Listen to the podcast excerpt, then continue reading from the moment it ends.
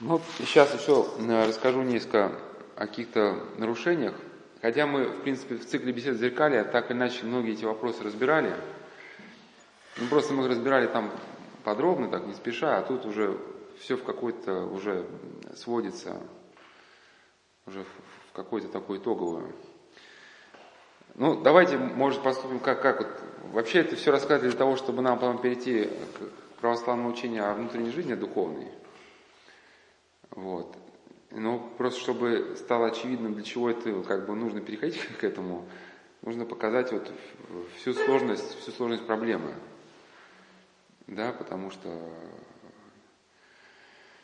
а, чтобы, ну, если кто-то будет слушать, чтобы он знал самого себя. Ну, а если кого-то другой взгляд на эти проблемы, чтобы он тоже как-то задумался. Потому что ведь еще проблема, ну, некоторые специалисты, что они уже смотрят на проблему вот, сквозь призму своего научения. Вот. Это очень хорошо объяснил академик Ухтомский наш.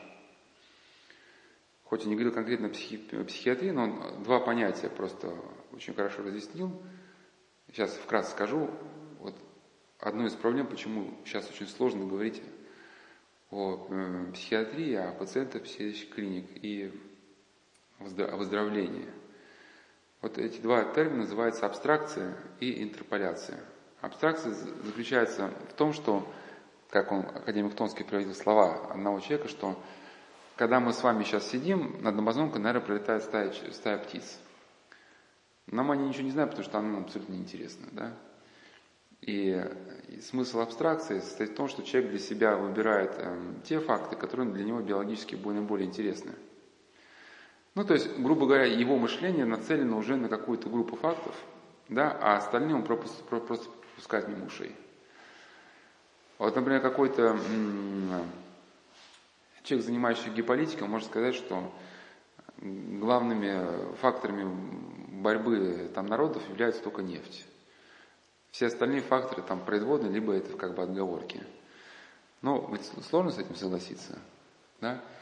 И вот прекрасно об этом написал Тростников, а, значит, Бог русской истории, что, что ну, сейчас другие имена не будут привлекать, как бы вот идея понятна, что когда вы в силу своего образования или в силу своих привычек встречаетесь с человеком, вы уже как бы оцениваете его сквозь призму своего образования.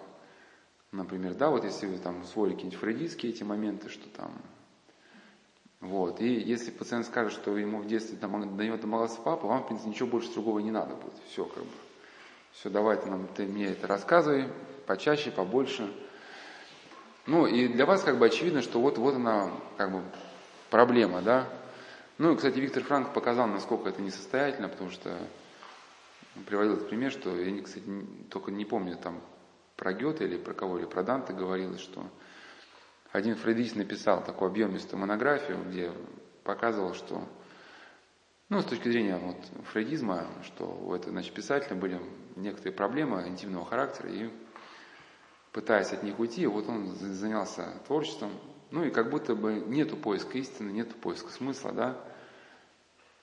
А вот, надо сказать, раз на, на какой-то беседе вот ты была, там были психологи, да, и я говорю, с точки зрения фрейдизма, наверное, и мои лекции тогда вот некий вариант сублимации, да, ухода, попытка уйти от каких-то проблем. Ну, действительно, вот, мы понимаем, насколько тогда все обесценивается все. Ну, и ваше присутствие, наверное, тоже, значит, да, все, все пытаемся уйти от каких-то, значит, проблем. Вот, но, но Виктор Франкл призывал не, не проецировать на пациентов вот, а, свои какие-то теории, да, а пытаться понять, что они говорят известный психиатр Бруно Беттельхейм, которого, книгу которого мы будем разбирать ну, на, на другом цикле бесед «Остаться человеком». Вот когда попал в концентрационный лагерь, он понял, что психоанализ не может дать ему основы не для того, не для того чтобы понять, что происходит в концлагере, не для того, чтобы как бы выжить как-то в этом концлагере. И в лагере он испытал некое крушение свое мировоззрение, да, потому что его, ну, книга называется «Просвещенное сердце», он с этого и начинает – то есть абстракция.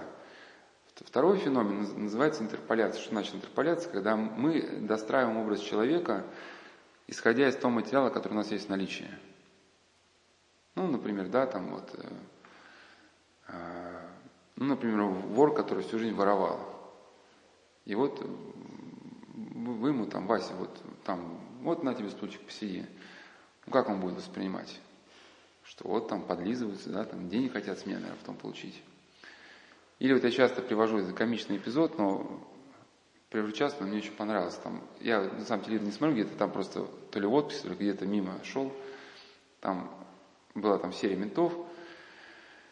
И там, в общем, ищут, ищут э, ну, расследуют это убийство. И единственный свидетель э, того, как труп попал в лес, это какой-то, ну, там, бездомный.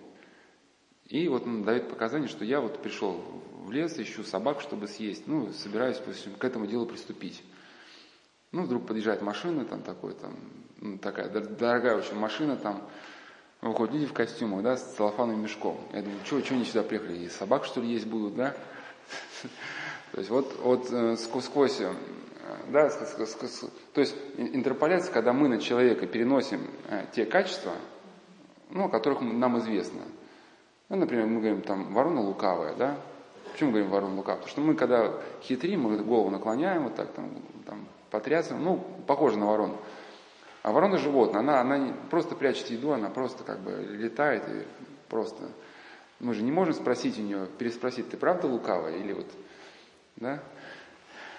Ну и я к чему? Что вот когда, например, уже состоявшийся психиатр, у него уже каким-то образом закристаллизовано сознание, да, и к нему, когда попадает пациент, ну вот ты же классический пример у нас, да, вот, вот, что вот, э, вот ну, и у Лены там некоторая была проблема, и не буду говорить какая, но она когда значит, попала к врачу и сказала, я заметила, что у меня проблема обостряется за питание. Он сказал, да, да быть этого не может. Он говорит, ну как это не может, если, если это наблюдать, да? Вот, то есть он, вот этот эффект интерполяции. То есть зашел пациент, на него уже какие-то готовые перебрасывать техники. Вот, ну и поэтому надо так вот а, разобрать, чтобы было очевидно, что не все так просто. Я сейчас просто приведу несколько, может это, конечно, лишнее будет, но попробую. Вот несколько версий, вот мы сейчас при духовно некой, да, например, вот а, кто-нибудь скажет, что это все неправда, что это все там ерунда, что на самом деле все не так. Ну, чем состоит доказательство? Доказательство состоит в том, что э, надо показать логическую противоречивость значит, оппонента, да, а второе создать ну, более адекватную какую-то модель, описывающую происходящее. И вот этот цикл лекций зеркальным был очень длинным, мы там разбирали боевые системы, и последствия наркомании, и последствия эзотерики. И там э, смысл всего вот этого действия был показано, что, что процессы в принципе общие – да, что после наркомании с людьми начинаются те процессы, которые, в принципе, с эзотериками. Почему? Потому что начало это одно, да, отказ, отказ от человечности, вот, э, снятие контроля сознания, там, и там. Ну, если попытаться спросить тогда, какая, какая более адекватная точка зрения, да, ну вот, допустим, э, расстройство вот, э, ну, множественная личность, когда человек проявляется. Сейчас приведу мнение Антона Гемпински, он считается очень известным психиатром. Ну, а прежде приведу распространенную точку зрения, что некоторые симптомы воспринимаются пациентами, которые ставят диагноз шизофрения, как враждебное действие извне, нежели там что-то внутреннее. И некоторые люди говорят, что вот расщепление личности при шизофрении, это, хотя это для, конечно, может вас несколько сложно, но попытаюсь все понять, что при шизофрении расщепляется не сколько личность, сколько отдельные функции. Значит, по поводу первого, что когда люди говорят, что на них действует извне, да, а, а, а не изнутри, вот, вообще, когда пытаются а, опереться на, на, на, на, на тонкие ощущения самих пациентов, не всегда это корректно. Что мы знаем, что демоны, они действуют и изнутри человека, и совне. Да, и очень как бы, а, а бывает уже такое состояние, когда сложно понять, где этот голос вообще звучит. То есть, когда э, описывает состояние пациента, который не может с собой управлять, очень сложно как-то опереться на него. Сейчас не, э, не буду подробно какие-то моменты разбирать, скажу только, что я бы разделил, есть шизофренический процесс, когда человек начинает заговариваться, нести какую-то дичь. Он на прошлой беседе говорил, еще может быть связан еще с какими-то ну, человеческими факторами. Когда мы просто замыкаемся в себе, у нас какие-то начинаются вот э, распад понятий. Сейчас не буду с вами подробно, кто захочет, вернется. Но то, что есть расщепление личности, это однозначно. Как его обычно ну, воспринимают?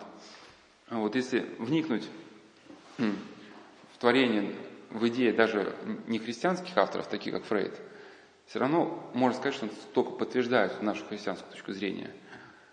Но он считает, что началом, началом проблемы ну, некая вот дезинтеграция вот этого эго, да, эго распадается и появляется множество личности. То есть, к, к чему я клоню? То он видел своего пациента, в котором вот это личностное начало угасло, или он от него добровольно отказался. И после этого появились в нем множественные личности. То есть, э, то есть он видит А и видит Б, но не понимает внутренней связи между ними, ему кажется, что Б вытекает из А, да?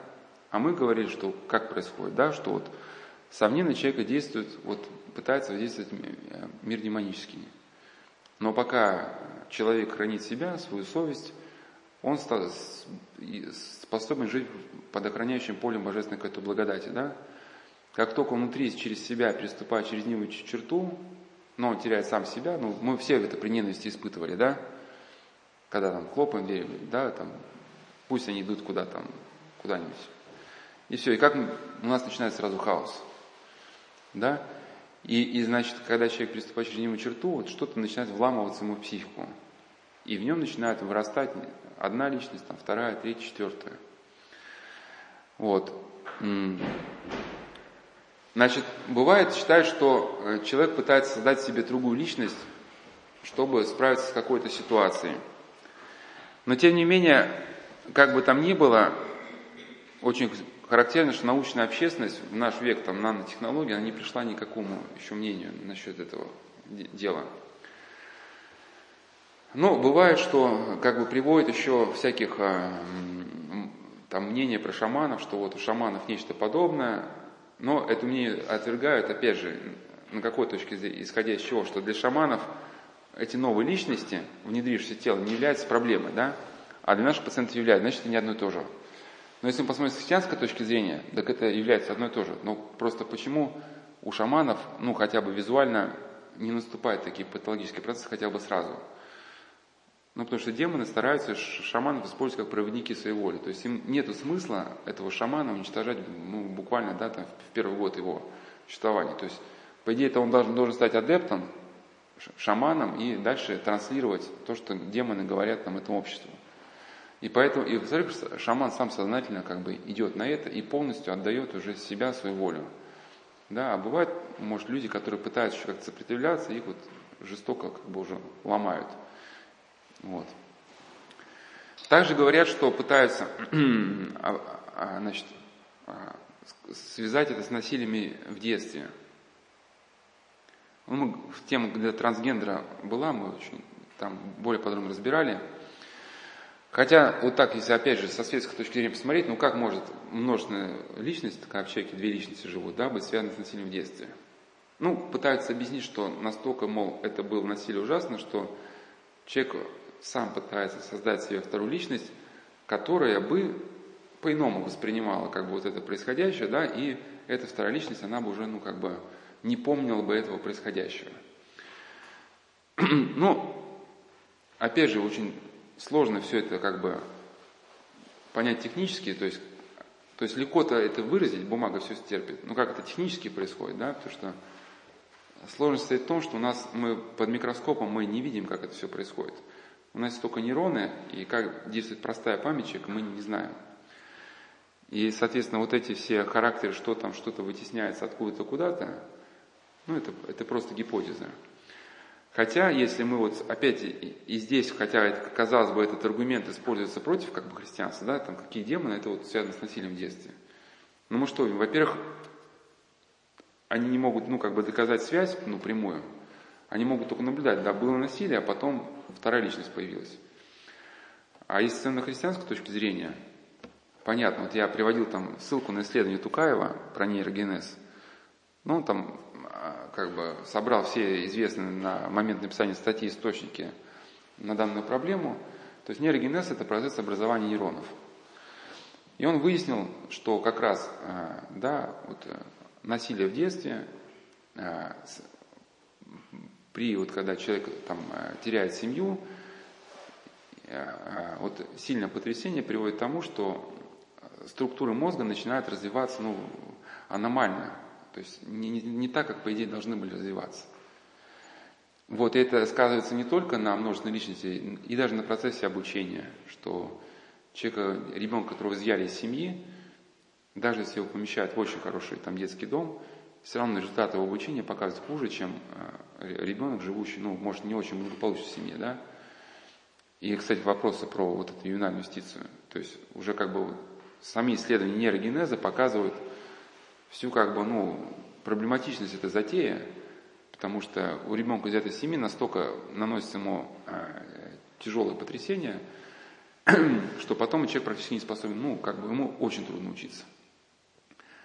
Ну, то, что мы говорили про кожаные ризы, да, все помните, да, кто были, значит, да, вот они, в принципе, эти кожаные ризы не развиваются.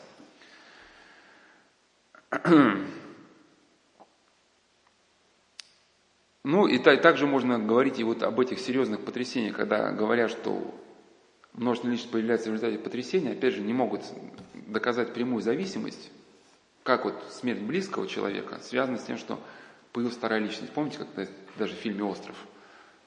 девочка одержимая, да, там была, что в результате она началось после смерти мужа. Но если мы смотрим на христианской точки зрения, она становится понятной, когда, что происходит в результате смерти близкого человека. Ну, во-первых, апатия. Человек ложится на, на диван и начинает в тоске лежать. И если раньше в него какие-то мысли черные втекали, он как-то хоть им сопротивлялся, то во время этой апатии человек как бы в него ползает вот все зло. Ну, поэтому ситуация говорит, что вот этим уныние это и опасно. Во-вторых, часто смерть близких чем сопровождается? Проклятием в адрес неба. Хоть, может, не к месту здесь, конечно, это приводит фильм «От заката до рассвета», но тем не менее, да, там, помните, да, этого главного героя, одного из главных героев, он отказался, хотя он был там, не знаю, каким-то протестантским пастором или кем он там был, помните, дедушка -то. Но после смерти жены он потерял веру, да, вот. То есть смерть близких сопровождается либо богохульством часто – либо зачем ты, ты его забрал, я теперь снимаю с себя крест, не верю ни в какого Бога. Соответственно, когда человек эти слова произносит и, соответственно, подтверждает их делами, он выходит из этого поля хранящей благодати. А, а,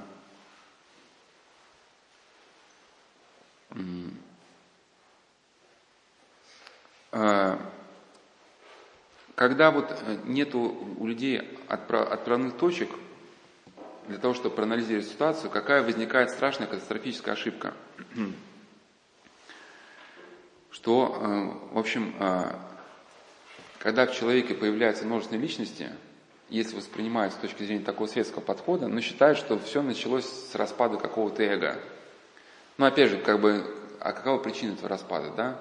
Если бы кто-то поставил этот вопрос, ну, может быть, честного бы специалиста вывело на, на воду. Ведь что такое распад эго?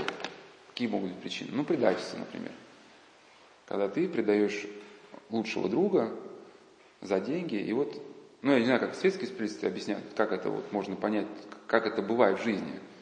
Это академик Томский говорил, что когда раньше у тебя как бы ты функционировал как некое целостное начало, но потом э, ты где-то либо не справился с ситуацией, либо по какой-то причине ты совершил что-то вопреки своим убеждениям. И единый процесс твоего сознания раскололся надвое. То есть появились две доминанты, два главных побуждения, которые вот бьются между собой. И как рождается дальше бредовая система? Что человек понимает, что предательство как бы это плохо, но его настолько это мучит и тяготит, что он пытается создать вот какую-то такую модель, модель, в которой он как бы не предал бы друга, а как бы оказал мне некое благодеяние. Ну, помните книгу Данила Андреева, да? или Леонида Андреева, их путаю, Иуда Искариотский. Ну, там некая такая система, что типа Иуда совершил предательство, чтобы наоборот помочь Христу. Ну, вот академик Томский, как раз и показал, что, что вот эта бредовая система, кстати, по этой бредовой системе пишутся много научной работы. Это попытка связать два расходящихся процесса. То есть попытка человека спасти себя от этого раскола шизофрении. И вот выхода из этого бреда не, не произойдет, пока, пока не произойдет осознание. Но это тоже отчасти связано с феноменом э, двойной личности. Почему? Потому что в сектах как раз, как писал Короленко и академик Дмитриева, опять же, надо просто по крохам все собирать, они как раз показали в статье «Психодинамика сект», что секты, пытаясь ну, поработить человека, в человеке создают двойную, двойную идентичность. И вот, кстати, статья, она показывает, насколько опасны социальные сети. Что такое двойная идентичность? Пока вы ну, живете сами собой, вы осознаете, как вас зовут, куда вам идти, какие у вас планы жизни, ну, некая целостность. И когда в эту целостность кто-то пытается внедриться, вы как бы чувствуете это внедрение, пытаетесь как бы...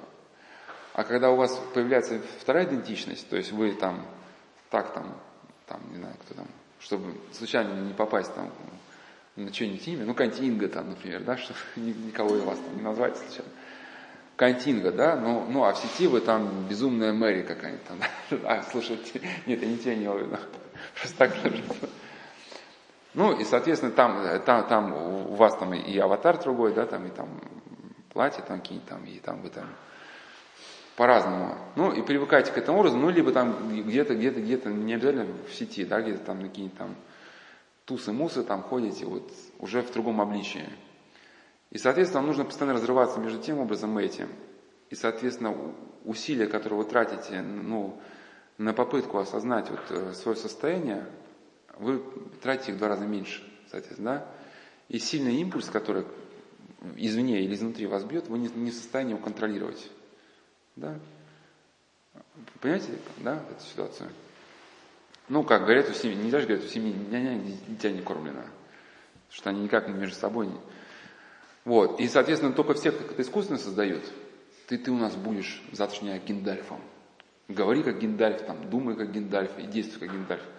И человек этой темой загружается, и пока он грузится тем, чтобы, чтобы быть Гиндальфом, он даже не замечает, как его в этой секте просто промалывают да, через ну, обычную мясорубку.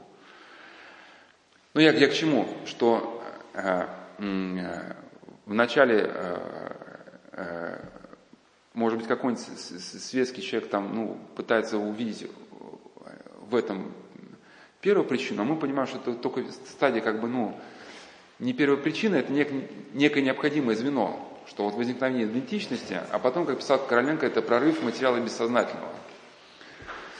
Значит, ну, в чем, э, в чем самая катастрофа является?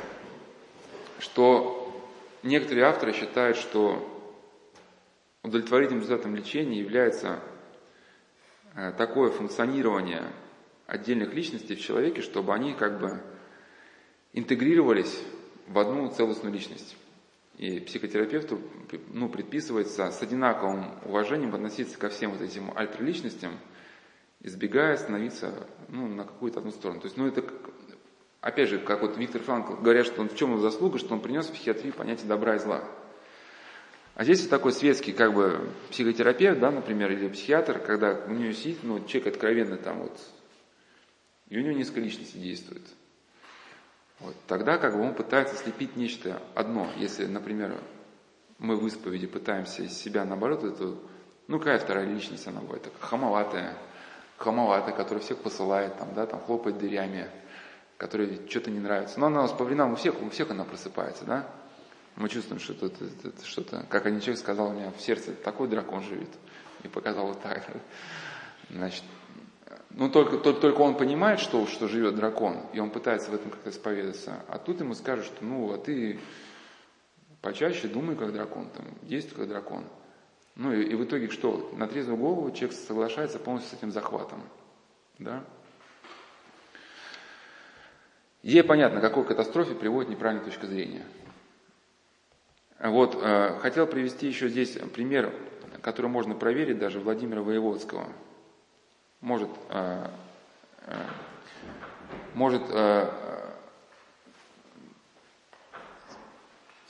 вот и зашла еще, можно почитать. я хотел привести пример Владимира Воеводского, это математик мировой величины, он, он работает в Принстоне, в Институте высших исследований. И какая его история была? Вот как раз он столкнулся с этим, а, тем проблемой, которую мы обсуждаем. То есть он, как ученый мирового уровня, он понял, что картина мира совсем не такая, как, какая нам дается в науке. То есть он даже занимался генетикой, ну, будучи математиком, он занимался тем, что просчитывал, просчитывал всякие там, ну, мутации через математические механизмы. Ну и на пленном этапе он пришел, так у него большие познания не только в математике, а в других областях наук. Он действительно говорит, что многие ученые, они уже как бы все больше и больше говорят о том, что мутации, ну, в каких-то там, между какими-то, в каких-то видах, они в принципе где-то возможны, но все-таки э, уровень этих мутагенных изменений, он не настолько, не настолько э, велик, я не знаю, может я как-то выражаюсь там коряво, ну, чтобы обеспечить происхождение видов, да, то есть, ну, понятно, что там в рамках собачек могут собачки быть там более крупные, менее, там, какие-то еще, но чтобы из собачки прям крокодил, да, вот, да, вот, э, это уже проблема. Но просто в чем-то смысл как раз эволюционизма, что это не наука, это идеология. Просто тот ученый, который пытается заикнуться об этом, его ну, просто прессуют приблизительно так же, как у нас происходило в советском государстве. Когда вы там попробуете что-нибудь заикнуться, там, да, сразу там быстро с кафедры вас там удаляют. Ну, если вы не ученый мировой величины. И что произошло дальше? То есть, когда он э, э, увидел, что наука не дает ему объяснения на, на происходящее, он, ну как и в принципе вся наша интеллигенция, это очень хорошо написал Трубецкой, она обращается к Индии. Ну, кажется, там будут все ответы на все вопросы. Вот. Ну и, как вот уже, наверное, предполагаете, чем это, чем это все закончилось? Чем, чем все закончилось? Как вы могли предположить, исходя из наших бесед? Ну, потому что, почему я спрашиваю? Потому что ведь очень важно, когда мы новый факт, если, если э, та модель, которую мы излагаем, она, допустим, правильная, что должно происходить? Когда мы встречаемся с каким-то новым фактом, мы в свете нашей модели быстро понимаем смысл происходящего в новом факте, да, а новый факт как бы лишь подтверждает нам и как-то дает более глубокое понимание того, что мы понимали раньше. Понимаете, да? Как вы, что могло произойти? когда, когда математик интеллигент, который, кстати, ну, в чем еще проблема математики, почему у них так развита депрессия, и в том числе и в среде самоубийства? Потому что когда человек, кстати, вот это описано как раз и в статье Короленко Дмитриева, хотя не, не пишут о математиках, они просто говорят, что погруженность человека в область абстрактных понятий, опять же, выражается в том, что он вот свой внутренний мир становится, ну, ну, как бы не слишком как-то контролирует. Когда человек полностью погружен в какие-то абстрактные понятия, тоже возникает опасность прорыва бессознательного. Да, то есть, ну и также вот по этой же причине все, кто любит это загружать человека там чакрами, там еще. То есть вы сосредоточены на том, чего в принципе нету, одновременно уже вот текущую реальность, да, вот как вам функционировать, вы уже как бы на это не смотрите, ну, меньше смотрите. Но у нее начались галлюцинации.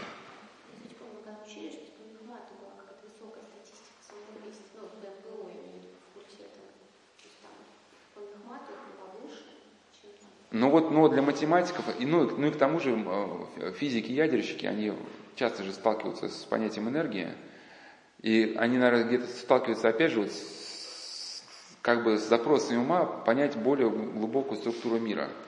И куда они, значит, в первую очередь идут? К учению о чакрам. Ну там же тоже энергия. И рождается вот некое такое, э, э, как бы, да, теория всего, что все это энергия. Кстати, вот наш Николай Блохин – которая мне очень понравилась книга. Я в других лекциях «Остаться человеком» часто там собираюсь приводить его книгу, потому что он выжил, выжил в заключении. А, кстати, вот ты спрашивал, Николай Блокин, автобиографические рассказы. Вот он в советские годы его посадили, именно чтобы там уничтожить в тюрьмах. Но он печатал молитвословы там, его посадили с указанием не выпускать. И он, когда, когда был студентом, он тоже увлекся теорией всего, ну, что это не, вот, что типа как бы попытка объединить религию и науку, что это типа Бог, это там, значит, все, а и из этого...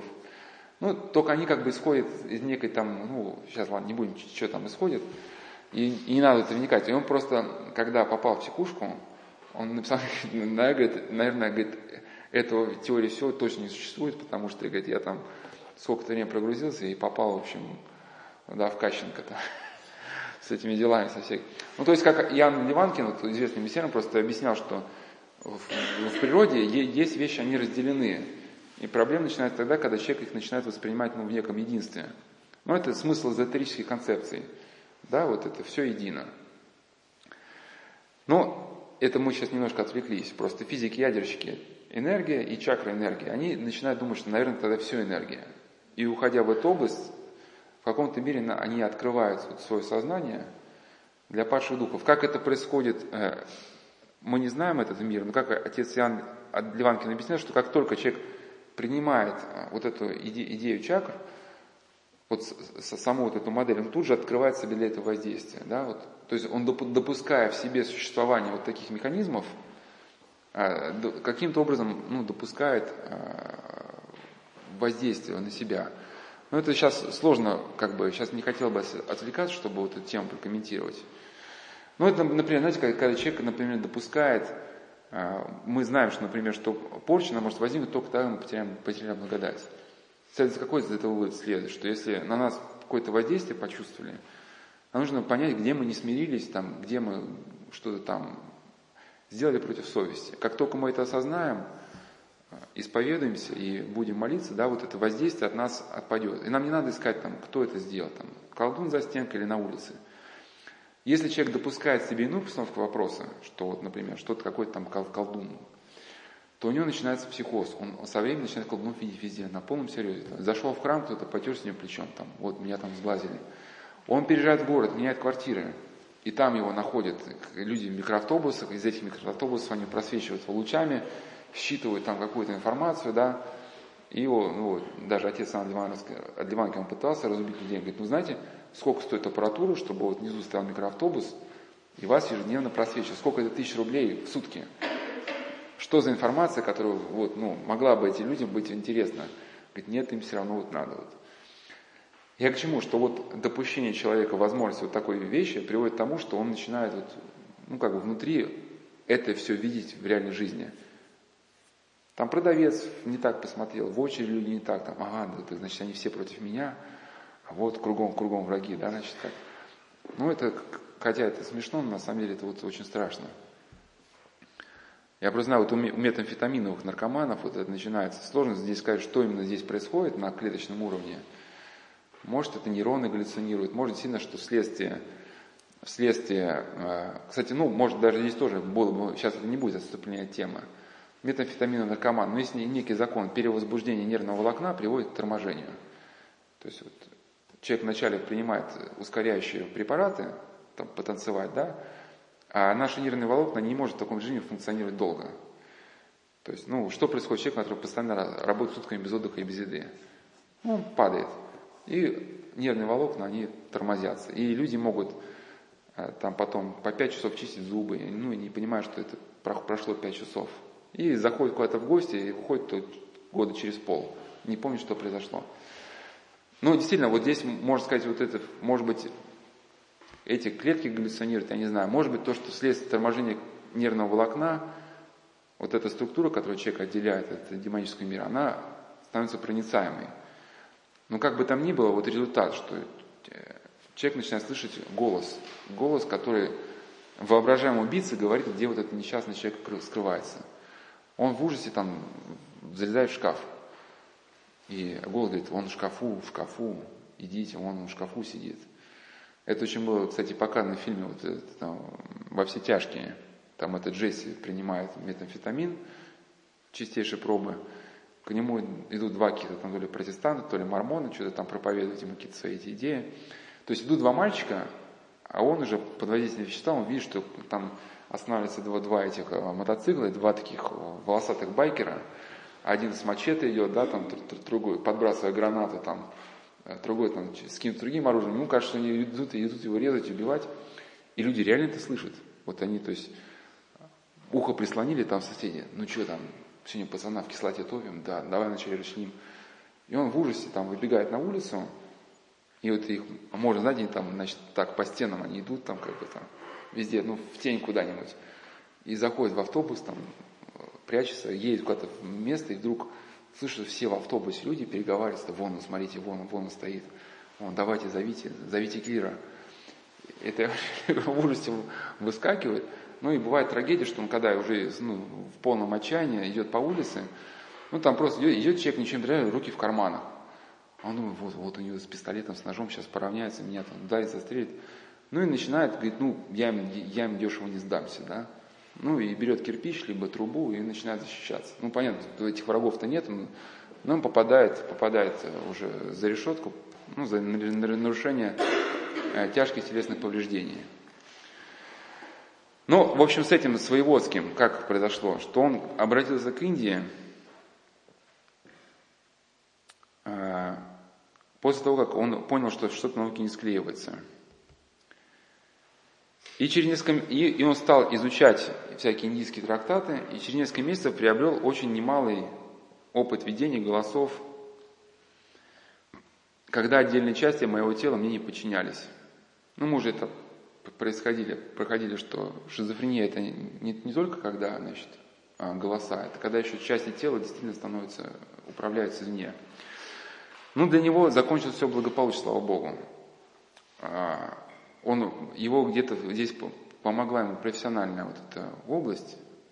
Ну, как математик, он очень был чуток, чуток а, к этим недоказанным аргументам. Ему, как и всякому эзотерику, голоса стали сообщать там всякие там вещи, да, там, ну, типа откровения какие-то. И он стал их сопоставлять и пришел к выводу, что, э, что э, а, вот как он даже, сейчас я его приведу слова, что он пытался с этими существами взаимодействовать, и говорит, что если кто-то считает, что это галлюцинация только в сознании, говорит, я могу вас э, разуверить в этом, потому что с галлюцинаторной девочкой я играл в галлюцинаторный мячик. И вот эти существа, он подчеркивал, что они вели себя самостоятельно, обладали памятью, независимо от моей памяти, и реагировали на попытки общения. Э, несмотря на то, что это было интересно, это было и очень тяжело. Я не мог читать, и дни, когда координация движения была нарушена такой степени, что было сложно ходить. Помните, мы свидетеля Никиту рассказали на первой беседе? Свидетеля Никиту заново учили. То, то есть, когда свидетель Никита был обманут демоном, да, который представился в виде ангелов, он потом, э, во-первых, полностью забыл те книги, на которые ссылался, а потом его заново учили, учили читать. А затворник э, Иса, Исаки Печерский, помните, да, его историю, когда пришли демоны в виде ангелов, и между ними был э, как бы некто, который представился Христом. И ему сказали, поклонись ему, как Христу. И он поклонился. Ведь весь смысл демонических искушений, да, он в принципе описан в евангельском вот этом отрывке.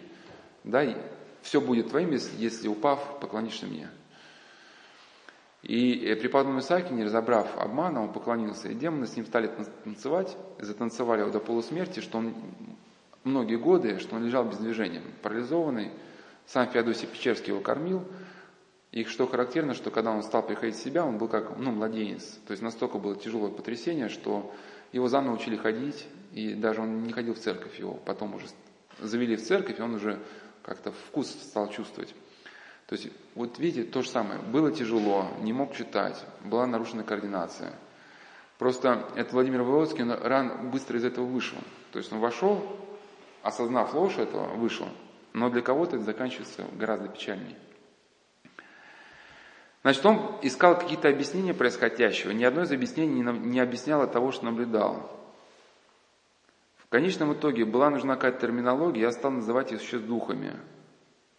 Хотя, как он считает, что эта значит, терминология неверна. Ну почему он сомневается, что... Что э, падшие ангелы, они связаны конкретно материальной оболочкой, они могут представляться в виде, в виде духов, в виде гномов, там, в виде троллей, в виде, в виде чего угодно, в виде облака, в виде света. Да? И, э, э, значит, еще, еще, э, сейчас, секундочку. Э, было важно то, что э, в открывшей... Сейчас, секундочку, сейчас я... что он понял, что когда сопоставляя эту информацию, анализируя, что эта информация приводила к тому, что в его мысли поток вплетались какие-то голоса. Но просто почему ему это было легче понять, потому что он был математик, он привык к дисциплине, к дисциплине ума какого-то, да? И он четко осознает вот тот рабочий процесс, который происходит в голове. Мы просто, когда мы живем в свою тему, этот мысленный поток, вплетающий нас, мы его не замечаем. Он стал замечать. И, и наблюдения его привели к тому, что мы воспринимаем, как он пишет, как событие внутреннего мира, что-то происходящее внутри нас, а это не является таковым. В основном происходит, бывает то, что внутри нас проигрываются какие-то заготовки, да, что у нас возникает вот эта некая иллюзия, что происходящее происходит с нами. То есть я к чему говорю, что вот Лев Опнинский а, спрашивал пустынника, и пустынник ему один объяснил, что демоны часто нам говорят от нашего собственного имени. То есть там хотелось бы мне сходить куда-то. И да, если не обладают феноменальной способностью, они как бы вот, ну, как бы, ну, не знаю, ну, они настолько могут говорить внутри нас нашим голосом, создавая иллюзию, ну, что, что это, что это мы там думаем. Вы, может, замечали себе, что вы еще не, не хотите гневаться и как бы не гневаетесь. А у вас там, да что он мне там говорит такое, да пойду ему там тоже отвечу. И вы, может, даже удивленно как бы эти свои мысли воспринять, потому что вы на данный момент не гневаетесь, чтобы у вас такие мысли рождались, да? Но если вы не чутки к себе, эти мысли, если они начинают продолжаться, продолжаться, вы их подхватываете. Ну, это, или вот такую аналогию, как вот, например, пожилая женщина, ну, пожилых людей бывает это такой момент, что им кажется, что эту пенсию от них там забирают. И вот там, например, вот, ну, там, ну, как одна женщина рассказала, вот ее мама, она, вот, в принципе, у нее, она уже старенькая, она не может как бы сама покупать, и поэтому она вот мама дает эту пенсию, она, дочка покупает лекарства. А, значит, а у мужа, у него такая какая-то вот эта идея, что вот кто-то дома там, значит, значит, вот, козни строит, забирает все эти там деньги, чтобы... И, а мама как бы так не считает, ну когда дед садится там, вот, там, забирает нашу пенсию, и вот через 15 минут как бы мама начинает повторять, да, да, да, да, вот почему это, это происходит, надо что-то изменить. И начинает вот к дочке снова там, вот что, что ты делаешь. Ну и мы приблизительно вот так. А. И он пришел к выводу, что а, в абсолютном большинстве случаев, что из этих семян вырастает, если им позволить расти, если им позволить свободно расти, это бесполезно или вредно. Да? То есть отметить, что это ну, как минимум, это бесполезно. Да, но а так вредно. То есть вот он, математик, имея возможность просчитывать, он понял, что никакой пользы с этого он не получает. Он пришел к выводу, что вот через, через этот мыслепоток а, изменяется, направляется в определенном смысле поведение человека. Переход от, прав, от правды к лжи в эти системы зачастую не просто заметить. У человека формируется инстинктивное доверие к формирующему мыслепотоку. И потом начинает верить в предложение, которое ложно. А потом ему трудно признаться в себе то, что он поверил в ерунду. И он начинает сам себя обманывать, что только он чувствует в дураках. Ну, то есть поначалу какие-то вот эти видения, голоса, они говорят, что вот там-то зарыты деньги, там еще что-то. Вы пошли, раз там зарыто, да? А потом вам голоса начинают говорить, что ваш сосед там на данный момент сейчас там расчленяет труп ванны. Вы соседа не видите, но так вы уже 10 раз находили деньги, вы полностью верите в то, что расчленяет труп ванны. Да? А потом, когда вы во все это поверите, вам уже может голоса сказать, что сейчас на вас идет какая-то порча, и чтобы спастись, нужно выпрыгнуть в окошко. И хотя это очевидный абсурд, что как спастись через выпрыгнуть в окошко, но вы уже поверите. Да, потому что будете находиться даже в измененном состоянии сознания. Это я просто говорю, ну, ситуация, которая вот так, так и закончилась. Ну, начало, конечно, я там было не, не такое, но человек в итоге выпрыгнул в окошко. Голоса ему сказали, а вначале они говорили ему о политической ситуации в стране, голосами политиков, и он видел, что что-то здесь такое вроде соответствует. Предлагали некие варианты, которые он, как человек, член большой организации, он политической где-то, ну там она молодежная была, он где-то считал, что голоса что-то говорят, ну что-то такое похоже на, ну, на, на реальность. А потом, когда он полностью в это поверил, он сказал, прыгай в окошко. И вот это, ну, конечно, Владимир Воеводский, в чем сложность? Потому что не имея какого-то мировоззрения, вот он и ни к чему не пришел, да, вот он не знает, как это объяснить, хотя с точки зрения, да, вот православия здесь, в принципе, оно очевидно. То есть еще до того, как я начал читать его, в принципе, уже где-то предполагали, наверное, я думаю, так вот, как это будет развиваться событие. Но он пришел к интересным даже выводам, которые можно даже к теме шизофрении а, подвести. То есть, опять же, это, это ученый с мировым именем. Это не просто там какой-то там дядя Вася там, да, из подъезда. Он пришел к выводу, что вокруг нас есть нечеловеческие разумы. Они не, на, не инопланетные, а исконно земные, скорее всего, эволюционно старше, чем люди. Эти разумы активны а, и иногда негативно влияют на людей. То есть он что, даже предложил, что в, то есть он считает, что, как, что у людей есть некий алгоритм поведения, и он считает, что если его поставить там в аэропортах и в больших стечениях людей камеры, которые бы фиксировали значит, поведение людей, а потом бы поведение анализировалось, то в алгоритмах движения людей можно было бы обнаружить присутствие ну, и иных алгоритмов, не свойственных людям, да, понимаете? А? Не, ну сейчас же, сейчас, же, сейчас же есть камеры, которые вот невозможно, то есть есть технологии, когда уже невозможно даже, вас не спасет переклеивание усов. Потому что сейчас э, человек просто идет по улице, где-то там в тени камеры, уже 11 тысяч сегментов лица, даже если вы сделаете пластическую операцию, замените нос, подбородок, там, но все равно по, по другим чертам лица, да, вас узнают. Есть же даже вот эти камеры, специальные системы наблюдения, когда даже вот э, как бы, да и то это там все всегда древность, я вообще как бы на мир смотрю через щелочку, и только то, что доходит. Ну, когда, например, какое-нибудь посольство заходит, какой-нибудь э, там дипломат, да, вот на компьютере у охраны отображается то, что он видит. То есть там снимается информация с его глаза, как его глаз как бы двигается, на что он смотрит. Это каким-то образом рассчитывается. Ну, потому что и понятно, что, что от человека ждать. Если он, человек зашел, и там он видно, что он смотрит на бутерброды, там, на шампанское, там, ну, понятно, да? А если человек смотрит там, на камеры, там, раз там, на, на карманы там, охранников, где у кого какое оружие, да, значит, уже что-то, что-то, что-то как бы, ну, ну и вот эти алгоритмы поведения, вот мы, например, как, как, когда мы, э, ведь это же, конечно, мы люди, мы не собаки, но тем не менее даже академик Павлов еще вот это, в начале века, он же, у него же были вот эти расчерченные полы, я же не помню там, как это все, вся петрушка была. Ну, когда собака, у нее, например, там ла, лает щенок, и собака начинала метаться по комнате. И он установил, что она, в принципе, ну, он пытался найти этот алгоритм какой-то, да, поведения. То есть, и он считал, что если бы вот такие, такие исследования провести, то были, можно было обнаружить закономерности в поведении людей, которые не объясняют сознательной активностью, а с другой стороны слишком сложны и слишком э, точно привязаны к объективному физическому времени, чтобы их можно было записать на, на индивидуальное подсознание. То есть о чем идет речь? Вот мы говорили, что бывает ситуация, когда у человека сознание выключено. Когда он приходит в себя, у него возникает некая амнезия, он даже не помнит, что он делал. Но в этот момент, когда у него возник, ну, когда он не помнит, что он делает, его движения желательно отточены, в нем бывает просыпается другая личность, которая точно знает, что ей нужно. Да, ну, ну, ну алкоголик, например, когда, когда пьет, он же не помнит, что делал. А он заходил в магазин, он говорил, что ему надо. Какие-то сложные манипуляции с достижением денег он предпринимал, да?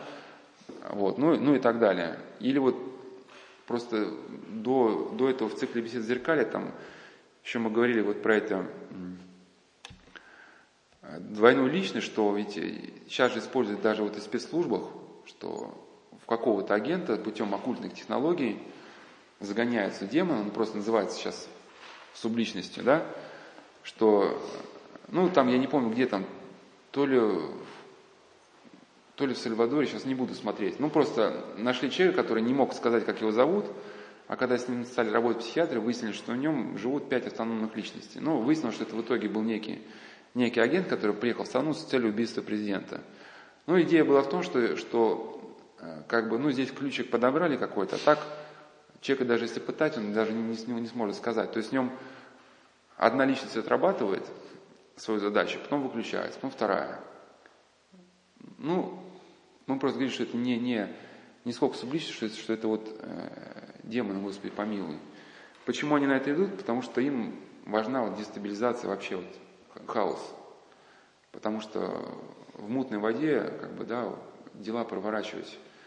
Людей на взаимное уничтожение, на грех трудно толкнуть, когда у них какой-то, ну, стабильность. А когда война, голод, там людей толкнуть на нарушение заповедей Божьих, да, там на, на людоедство, на, на какие-то грехи уже гораздо легче.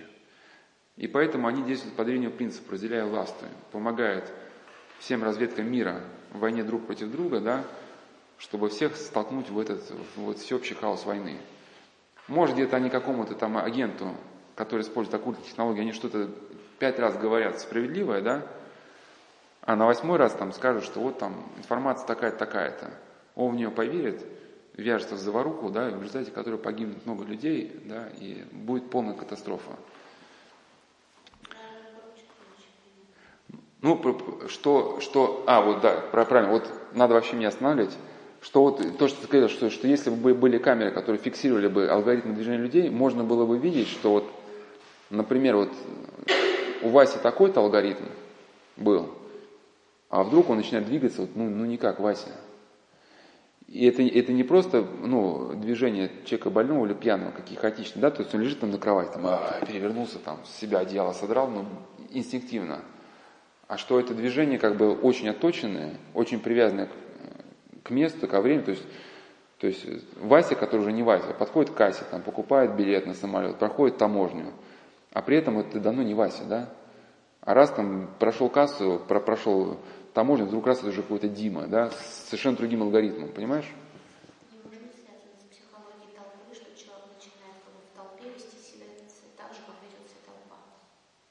Ну, не до такой же. Ну, ну так здесь, здесь в, том, в, том-то, в, том-то, в, том-то, в том-то может быть и момент, что человек ведет себя, ведет себя не как толпа. Ну, а, ну а что, прям в, в аэропорте ты действуешь как толпа? Ну, ну там от толпы что может быть? Ну, только суета, только суета какая-то там, да. Вот. А сознательные действия, э, когда ты четко знаешь, что тебе нужно. Да. И вот как раз он, Владимир Выводский, на своем опыте, он пришел к выводу, что существует связь между психическими расстройствами и теми разами, о которых ты говорил. То есть его история, она встраивается в нашу, в нашу как бы картину, картину, которую мы излагаем. Так, ну, можем, в принципе, закончить, можно еще чуть-чуть поговорить. Да? Давайте сейчас я вот тогда про, про, про то, чтобы нам не слишком было, чтобы было разбавить духовную, сейчас я а, уже версию Антона Кемпински о возникновении шизофрении. Только сейчас вкратце скажу, то есть он... А, ну ладно, вначале что-нибудь такое разбавлю, вот реальную историю а, от одной девушки. И чтобы умом а, в русле уже святотечком начали как-то что-то осмысливать. Вот тоже она обратилась уже к психиатру, ну, с очень трудными моментами. Ну, как монах, я об этом, мне не очень поворачивается язык сказать, что, ну, ну, в общем, если сказать отдаленно, чтобы не очень как бы это все было так вот явно как-то не очень резко, ну, она не могла уже жить без образа станинского характера. То есть какие-то вот эти разные вот образы там такие, ну, дикие, дикие ну, можно сказать, вот извращенческие какие-то, да, они присутствовали в сознании, и она не, не то чтобы даже уже как бы, ну, то есть она с ними жила уже, и в каком-то смысле она не могла уже себя ощущать без, без них. Ну, ей, ей не помогло посещение психиатрии, вот. Но это, опять же, не камень, не камень психологию. Я видел хороших психотерапевтов. Ну, скажу просто, как было, что ей а психотерапевт сказал, что вот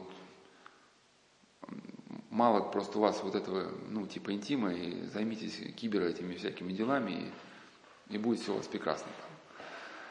Хотя э, вряд ли сказать, что было мало, потому что она, ну, торговала собой, когда, значит, э, был период. И И если, значит, в ее историю вникнуть, она началась вот с самого детства.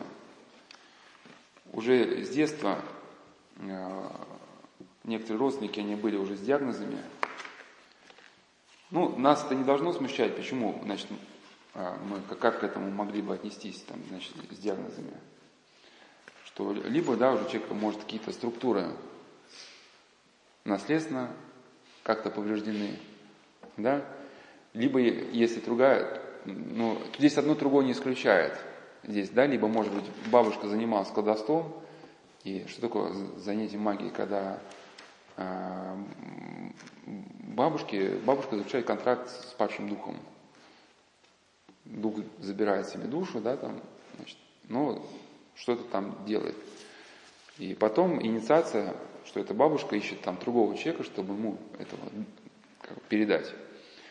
И часто бывает, что вот у дочерей как бы еще ничего не происходит, дочери еще более-менее, а вот внучки-то как раз, вот второе там уже как бы через поколение, внучки рождаются вот с детства такими сенсибельными уже там проблемы. Вот, и вот эти бабушки, вот это часто связаны. Ну, с детства были увлечения там оккультизмом, смертные грехи, и связаны, тем не менее, вот, и, и в том числе вот, с торговлей вот, своим телом, плюс наркотики, ну, по какой причине, чтобы белого, света белого не видеть.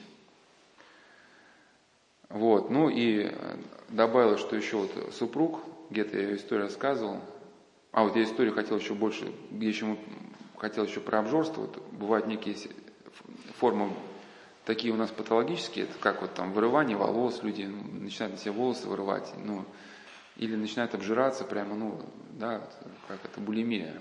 Когда они уже есть не могут, это все равно, вот эту историю тоже хотел рассказать, но э, в том числе, а, вот и э, супруг ее, э, вот это, не знаю, насколько может сопоставить действие сектантской идеологии, но он рассказал, что он несколько лет ходил за ней по пятам, и любое действие, которое он совершал, он начинал комментировать. Комментировать именно, там, ты неправильно чайник ставишь, чайник ставишь неправильно. Ты, я тебе сказал, чайник ставишь неправильно. То есть, и вот каждое мое действие, он мне вот это, ну, выносил, выносил, выносил мозг. Ну, в итоге, как бы, она ощущала, что она полностью стала разрушаться. Да, ну, плюс, э, плюс какие-то вот э, связи с сектантской деятельностью, да, ну и характерно, что еще с детства она считала себя не девочкой, а каким-то оно. Вот, ну, придя к православию, она, с ее выражения, обнаружила, что таинство в кавычках работает, и после соборния почувствовала, как из нее по исламу вышел черный человек. Она пыталась вот найти выход э, в психиатрии, ну и окольным путем пришла вот, ну, к православию, почему? Потому что она, а, когда пыталась искать психиатрию, она как бы столкнулась с понятием гордости, ну и поняла, что она зациклена на себе, зациклена на себе, а потом уже как-то в православие уже, когда стала ходить в православный храм, уже как бы по-новому взглянув глазами православия да, на феномен гордости, обнаружил, что, что, что в ней как бы вот это тоже присутствует. То есть она вначале не принимала православие, хотела поднять себе оценку и сформировала в себе вот некий образ идеальный я, к которому хотела стремиться. То есть на первом плане был не Господь, а я. Ну, ей православие даже мешало, потому что оно, вот этот идеальный образ я, оно пыталось разрушить. Ну, это та же эзотерики, да, там, одно мановение моих бровей, и типа весь мир там погрузится в бездну хаоса. Но это не шутки, потому что вот когда люди начинают вот так считать, потом начинаются у них тоже диагнозы психиатрические. Ну, просто есть в эзотерике определенные техники, ну, называется как, типа субъективный идеализм, что мир существует, потому что существую я. И, соответственно, одного усилимая мысль достаточно того, что мир разрушен. Мир разрушился. А потом начинается сумасшествие, что, представляете, громада этого мира начинает давить на ваши немощные плечи. Что и, ну, а бывает еще в сектах вот так же действует, чтобы человек не шел из секты, он начинает говорит, что вот этот самолет, который упал, это потому что ты ему оказала, ну, непослушание, там, лидеру секты, да, и человек уже остается в секте, чтобы, ну, не нарушилась из-за его поступков вот эта гармония существующего мира. Ну, а, а как это, тот же самый отец Сан говорил, что он таким людям советовал, а ты выйди из центра мира, встань в сторонке. Это, это конечно, ну, для честолюбия, ну, немножко как бы, ну, удар какой-то, но тем не менее, зато как спокойно, да? Как спокойно, когда осознавать просто человеком, от которого судьбы мира, ну, мало зависит. Ну, просто это, это, это ведь это только первая стадия, когда вам кажется, что вы начинаете управлять миром.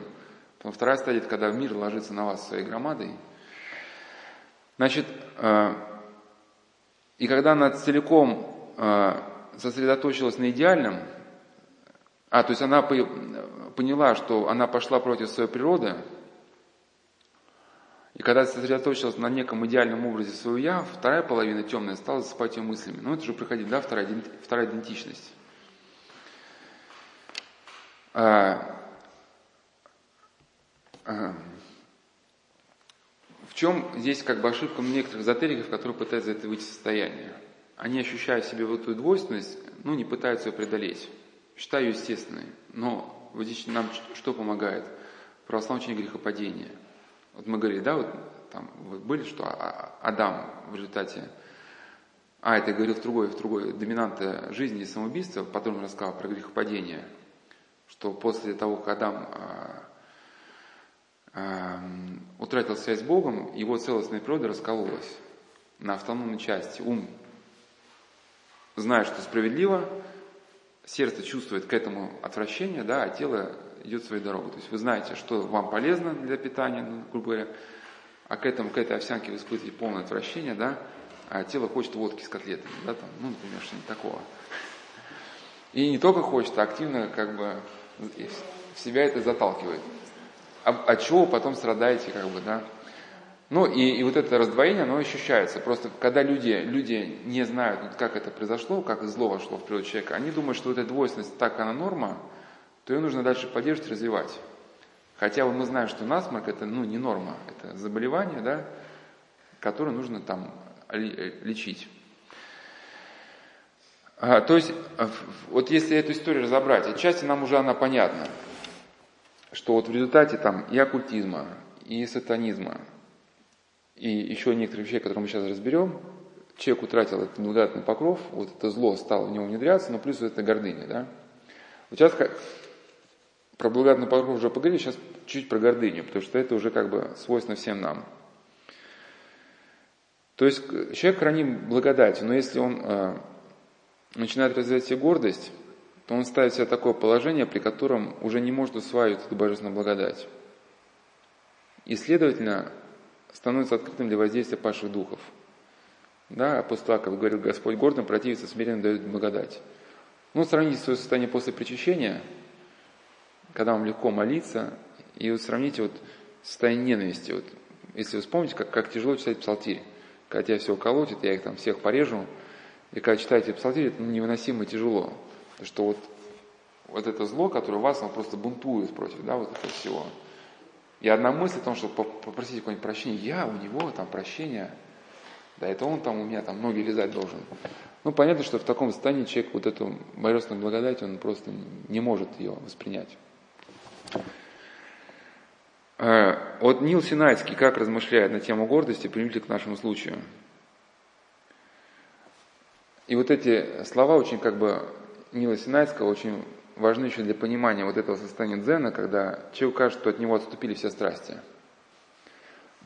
И он пребывает в ощущении, что он достиг некого совершенства. А наши подвижники, они как знают, что это некий такой демонический прием, да, когда демон пытается человека вернуть в состояние гордости, убрав все искушения. Ну почему? А гордость одна, без всех искушений, уже делает человека, ну, идущим к погибели. Если а человек хотя бы эта страсть останется, без других грехов, то это достаточно для того, чтобы человек погиб навечно. Он писал, что бывает, что демон усыпляет рождение плоти, чтобы человек подумал, что строгостью своей жизни совсем победил дух блуда. Чтобы он подумал, что его сердце очистилось, и стало близко к святости святых, и, и что типа сам он зашел наверх святости. Ну и чтобы что произошло дальше? Чтобы через такое невоздание славы Богу он погряз в глубину богохульства, несмысленно величая себя самопомощным. Ну то есть о чем идет речь? Что он сказал, что это не Господь не помогает, это я сам своей силой. Ну, в принципе, смысл йоги, да? И что мне там теперь Господь Бог? Я бы назвал это, ну или ладно. И когда в сердце начинаются слышаться такие словолюбивые мысли, и сердце человека этому не сопротивляется, то человек недалеко бывает от повреждения ума. Его рассудок находится в опасности прийти в расстройство основ бесовских, которые он принимает с верой. Или от призраков э, во время бдений, или от явления бесов в каких-то либо светлых видах. Вы знаете историю Владимира Воеводского вообще? Потому что сам сатана для нашего обольщения иногда преобразуется в ангела светлого. Причем обещает, что если упав ты поклонишься, то он даст тебе такое такое дарование. Возьмет тебя как новую Илью на небо и да, вознесет. И бывало, что те, кто это с верой принимал, уклонялись от истины и впадали в умоповреждения. Ну, то есть вы следите, да, что вначале в человеке начала гордость, что я свят, и типа, что мне там Господь Бог теперь. А потом начинается просто вот ехать, ехать, ехать, ну, ехать голова. Такой человек невменяемый, ему пытаются сказать, что ты на гибельном пути. Он говорит, да это вы там немощные, вы, это у вас там молитвы нету, там, сидите там, смерда где-нибудь там. А, значит, блюди свое сердце, пишет он, чтобы не быть тебе уловленным коварным образом, вот этим возношением. Как э, ставший на паутину проваливается и уносится вниз, так падает и тот, кто полагается собственной силы. Не предавай душу свою гордости и не увидишь страшных мечтаний, потому что душа гордого бывает оставлена Богом и делается парадным бесом. Вот страшные мечтания, подчеркиваю. Гордый ночью воображает множество нападающих зверей, а днем смущается боязливыми помыслами – это обратите внимание, ест, спит, часто скакивает, и когда бодрствует, боится, боится птичьей тени. Вот для шизофрении очень характерно сильный страх, панический ужас. Шум листа в ужас приводит гордого, и журчание воды поражает душу его. Так, так только что э, человек, который себя противоставлял Богу и отвергавший его помощь, пугается теперь ничтожных признаков, призраков. Ну, Значит, еще, еще вот такой был момент, а, который послужил, а, ну, внес свою лепту, внес свою лепту в развитие этого повреждения. Ну, этот момент где-то был на пересечении, пересечении человеческого и демонического. То есть в детстве, ну, опять же, вот были родственники ну, с диагнозами не очень адекватные, и когда она в детстве там хотела в рот положить себе какой-то там предмет маленький, ну, бабушка ей, ну, значит, рассказывала какие-то сказки на тему специально, что почему в рот что-нибудь там брать, это, значит, плохо. И так, и у бабушки были, ну, сложности уже определенные. Эти сказки носили такой характер. Если это мальчик с пальчик читал в оригинале, то есть там такие тоже. А вы читали, да? Ну, в оригинале там мальчик с пальчик, то есть там такие, ну, расчленения уже идут, что там великан, ну, там людей убивал. Ну, то есть такие какие-то, ну, подробности, подробности, может, где-то излишние они. Хотя, ну, другие сказки, ну, или ладно, значит, то есть вот бабушка начала рассказывать, что вот какие-то истории, что кто-то что-то съел, и это съедено, оно-то стало как-то разрывать ему живот внутри, ну и маленькая девочка уже, ну, может, у нее какие-то были то ли сенсибельность, то ли еще что-то, она стала воспринимать близко к сердцу, на эти моменты мечтать, и постепенно вот, вот э, эти образы, казалось бы, ну, такие патологические, извращенческие, они стали пробуждать какой-то интерес. И ей стало вот приносить некое болезненное наслаждение, вот эти мысли на тему разорванных животов, там, ну, какое-то наслаждение. Стали сныться а, подобные сны, но все стало как на эту тематику. И вот а, у Достоевского, как бы вот есть одно описание, которое очень похоже на эту тему. Нам вообще не понять, каким образом это может возникать, потому что, скорее всего, это речь не идет чисто о человеческих мыслях. Есть такой термин, называется имплантация ощущений, когда в человека ну, внедряются ощущения, которые принадлежат уже не самому человеку, да, а вот этому демоническому сознанию. И это как люди, которые могут, например, снимать кожу и при этом получать удовольствие – то есть здесь в каком-то смысле уже вот этот дикая, дикая ярость вот этого, вот этого падшего духа, да, который уничтожает творение Божие, она передается вот этому человеку. Ну и почему вот эти оккультисты, они вот при разрушении храмов испытывают дик, дикое какое-то наслаждение, да? Наслаждение не им принадлежит, а вот тем силам, которые ну, толкают на это.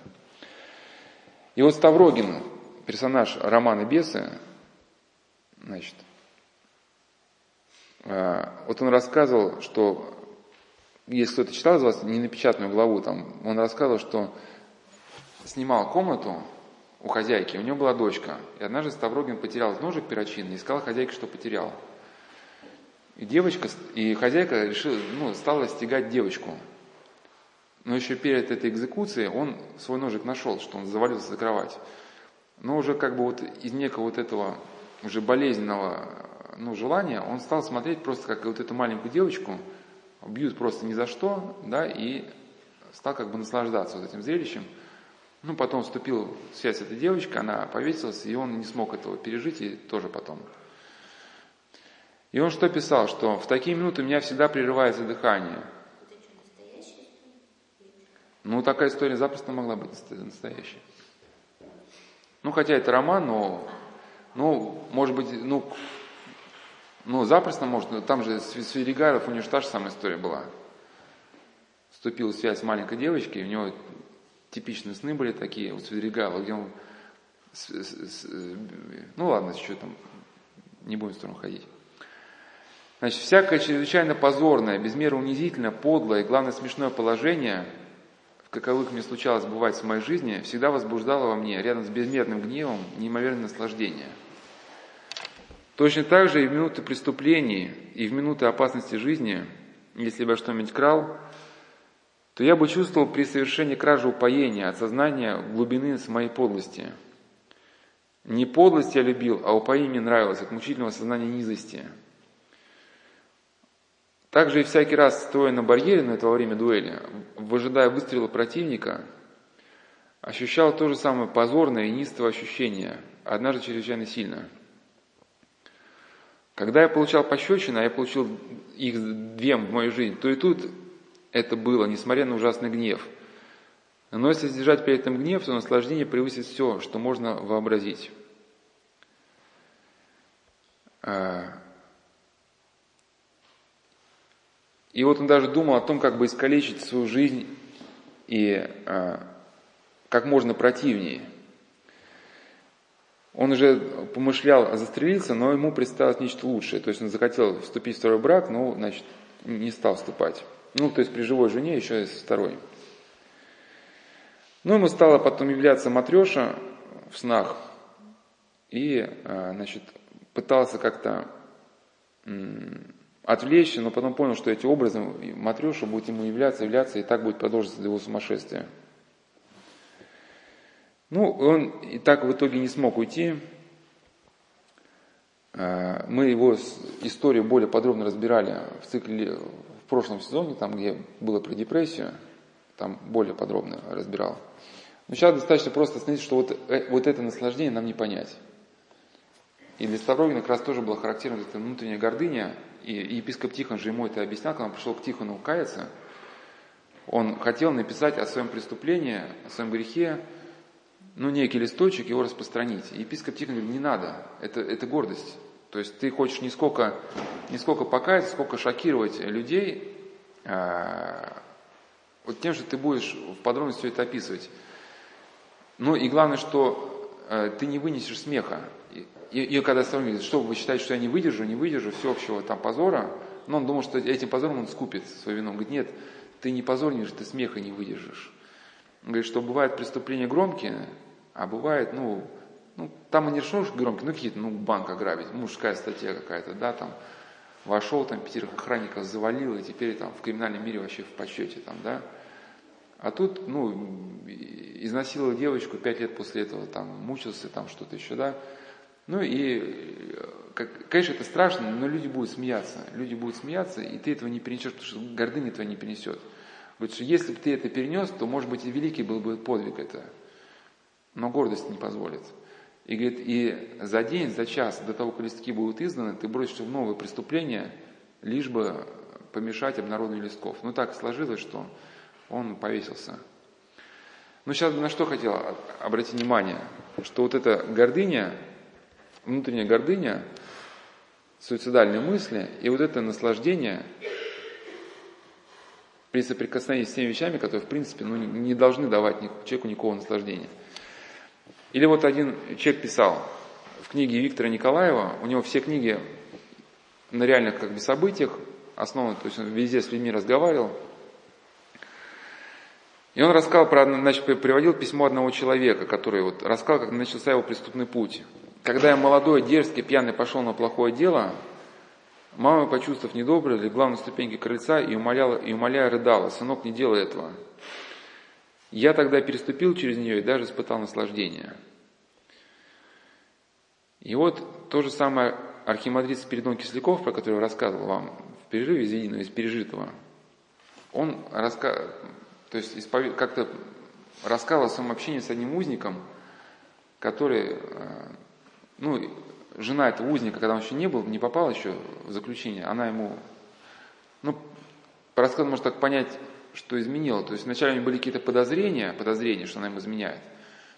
Потом он там проверил, что это белье, и убедился в справедливости своих подозрений. И взял, значит, топор, зарезал э, вот этого, значит, того, кого он считал, что соблазнил, ну, с кем жена его общалась, изуродовал его, отрубил жене голову и рубил до тех пор, пока она вся не превратилась в какую-то страшную кровавую грязь. И дальше и он говорит, ну с каким удовольствием все это я проделал. Я еще такой радости никогда не переживал, какой переживал в то время, когда убивал свою милую. Но потом он увидел, что она стоит рядом с трупом и молится, да. Не знаю, подлинное видение было не подлинно, но смысл в том, что он выбежал на улицу как сумасшедший, стал кричать, что он зарезал двух человек. Ну и понятно, что эта радость была неблагодатная, потому что потом, что ведь Господь сказал, по плодам их узнаете их. Он говорит, знаете, батюшка, ужасно гнетущее состояние духа переживаю, жизнь моя сплошное нравственное мучение – я весь искалечен нравственно, временами хочется не верить самому себе, что именно это я сделал. Бывает ужасная тоска. Как бы вы, батюшка, помогли мне? Ну, отец Передон там предлагает ему, значит, вот, да, вот, выход из этой ситуации. Ну, это может самостоятельно, почитайте книжечку. Но вот как объяснял один, значит, человек, который, ну, и сам он верующий, очень хорошо разбирается в психиатрии, является профессором, что э, по его опыту, как бы, что бывает, демон присоединяет э, свое воздействие какому-то человеческому фактору. То есть начались эти бабушкины страшные истории про, разрыв, про разрывы животов, да, и девочка стала фантазировать, и потом вот, как бы вот это действие было усилено амплитудой.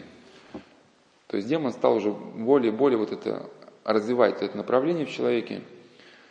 Даже, кажется, Феофан Затворник говорит, что с самого детства демоны внимательно наблюдают за человеком, чтобы выяснить, какую страсть в человеке наиболее было перспективно разрывать. Ну, если человек сильный физически, ну, понятно, может, там, например, ярость, там, гнев, да, больше. Если там красивый, там, какое-то тщеславие, честолюбие, если интеллектуальный, там, гордыня, ну, вот и так далее, и так далее. Кстати, и ниндзюцу, они же, вот, э, искусство ниндзюцу, это не только был рукопашный бой. Они еще должны были уметь определять вот, главную страсть в человеке. Ну, чтобы вот это убийство построить на этой страсти. Если там блуд, то к этому самураю прислали гейш, гейш-ниндзя, там у них эти были заколки отравленные. Ну, если какой-нибудь обжор, это может там что-то яд там какой-то, ну, да. Как назывались ниндзя ночные демоны. Ну, так это к слову.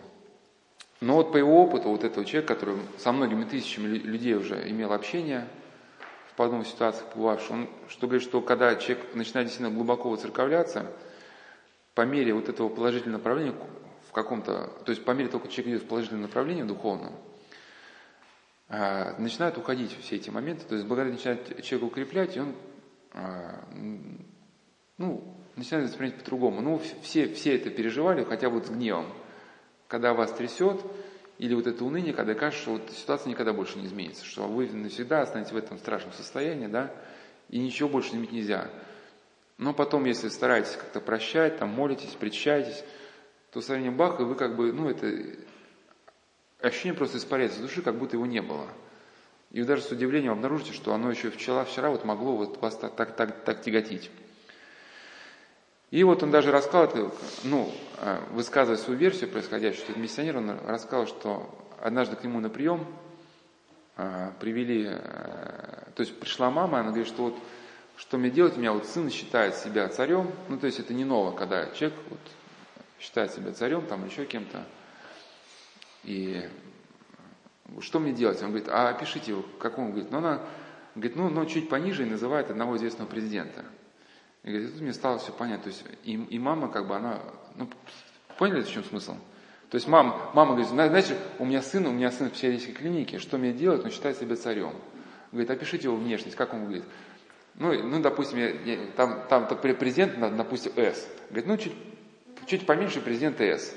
То есть уже, видимо, этот мальчик уже как бы с детства вот эти, ну, действительно, есть мамы, которых вот у них некая вот навязчивая мания, чтобы сын стал президентом. Вот, не больше, не меньше. И она всем об этом рассказывает. То есть, ну, ребенок уже с детства как бы это слышал, ну, это ну, только половина, половина идеи. Потому что есть люди, которые слышат, но только у них это не развивается, а здесь демон уже присоединил некое вот это воздействие. Вот каким образом это воздействие просто присоединяется? Вот эта история, это история про курение, сейчас расскажу комментарий. Это рассказал человек, который, в принципе, в храм не ходил, но вот он задумался, задумался крепко вообще о существовании иного мира. Вот он курил очень много, был инженером там что-то или проектировщиком. Ну, в общем, он говорит, что все мои действия были уже связаны, ну, как бы рефлекс сигареты. То есть я садился за рабочий стол, этот, разворачивал этот лист там с проектом, и что значит? Обязательно закурить. Все. И я пыхчу и смотрю. Садился за руль, ключ зажигания, машина прикрывается. Что делать? Конечно, ну, сигарету в рот. В лифт зашел, ну что делать пока там с шестого там, или с какого-то на первом? Ну, закурить. Ну и то есть и, и уже как у собачки Павлова какие-то все эти жизненные ключевые моменты были связаны ну, с зажиганием сигареты. Ну, Том однажды он понял, что это как бы его лишает ну, свободы. Я уже не помню, как он понял, в общем, принял решение бороться. Ну, человек спортсмен, волевой был. Ну, сказал, что нет, значит нет и перестал курить. И потом, это тоже странная история. Вот он когда разворачивал лист ватмана, Господи помилуй, вот он прямо слышал голос, ну что, закурим? И он вначале даже как бы оборачивался. Вот кто, кто это говорит? Садился в машину, то есть во, во всех ситуациях, где раньше он закуривал, говорит, ну что, закурим? Вот. И потом, когда ему один священник уже стал рассказывать про воздействие падшего мира падшего духа, он говорит, да-да-да, я, я, я, тебе, я понимаю, о чем вы говорите. Потому что он сам это испытал. Ну, сейчас еще вот немножко вот еще буквально несколько цитаточек и закончим. Значит, по поводу ложной радости. Вот почему нужно возвращаться, вот все эти истории вспоминать в свете святоотеческого учения. Потому что и, иначе их понять невозможно. Даже то же самое известное весь мир Антон Кемпинский, когда, например, там описывает какие-то психиатрические моменты, но он где-то писал, что в результате каких-то историй человек испытывает ну, прилив, я уж не помню, прилив эйфории, что-то радости. И, говорит, и он заранее, ну, как человек светский, говорит, можно ли это считать плохим делом? Конечно, это хорошо, что человек испытывает этот прилив. Да? То есть человек такой светский, он, в принципе, здесь беззащитен. То есть если начинается прилив эмоций, он однозначно стремится ну, идти навстречу на приливу. А он же не всегда бывает с той стороны. Да, и демоны могут дать фантастические ощущения на первых порывах, чтобы его оторвать как бы от креста, ну, сделать, э, чтобы человек как бы дал им ключи от своего сознания. А потом по этому каналу будут закачиваться уже мысли не фантастические, а мысли фантастические только со знаком минус. Фантастически депрессивные. Вот, в творениях э, преподобного Нила Синайского, э, значит, втором, второй том «Добротолюбие», вот он говорит, что как побеждается уныние. Вот к вопросу мы говорили, что ум, душа тело разбиты, да? Он говорит, что э, когда ум, ну, в подвижнике соединяются распавшиеся части в некую целостность, э, дух, душу и тело соединяет,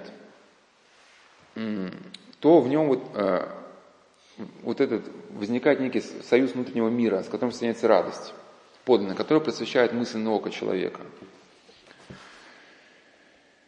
И он говорит, что если приобретем эту радость, ну как, не как следствие, понимаете, да, в результате чего она приходит? В результате исцеления природы, не как следствие там, какой-то психотехники, то мы можем и этой радость отражать демоны печали.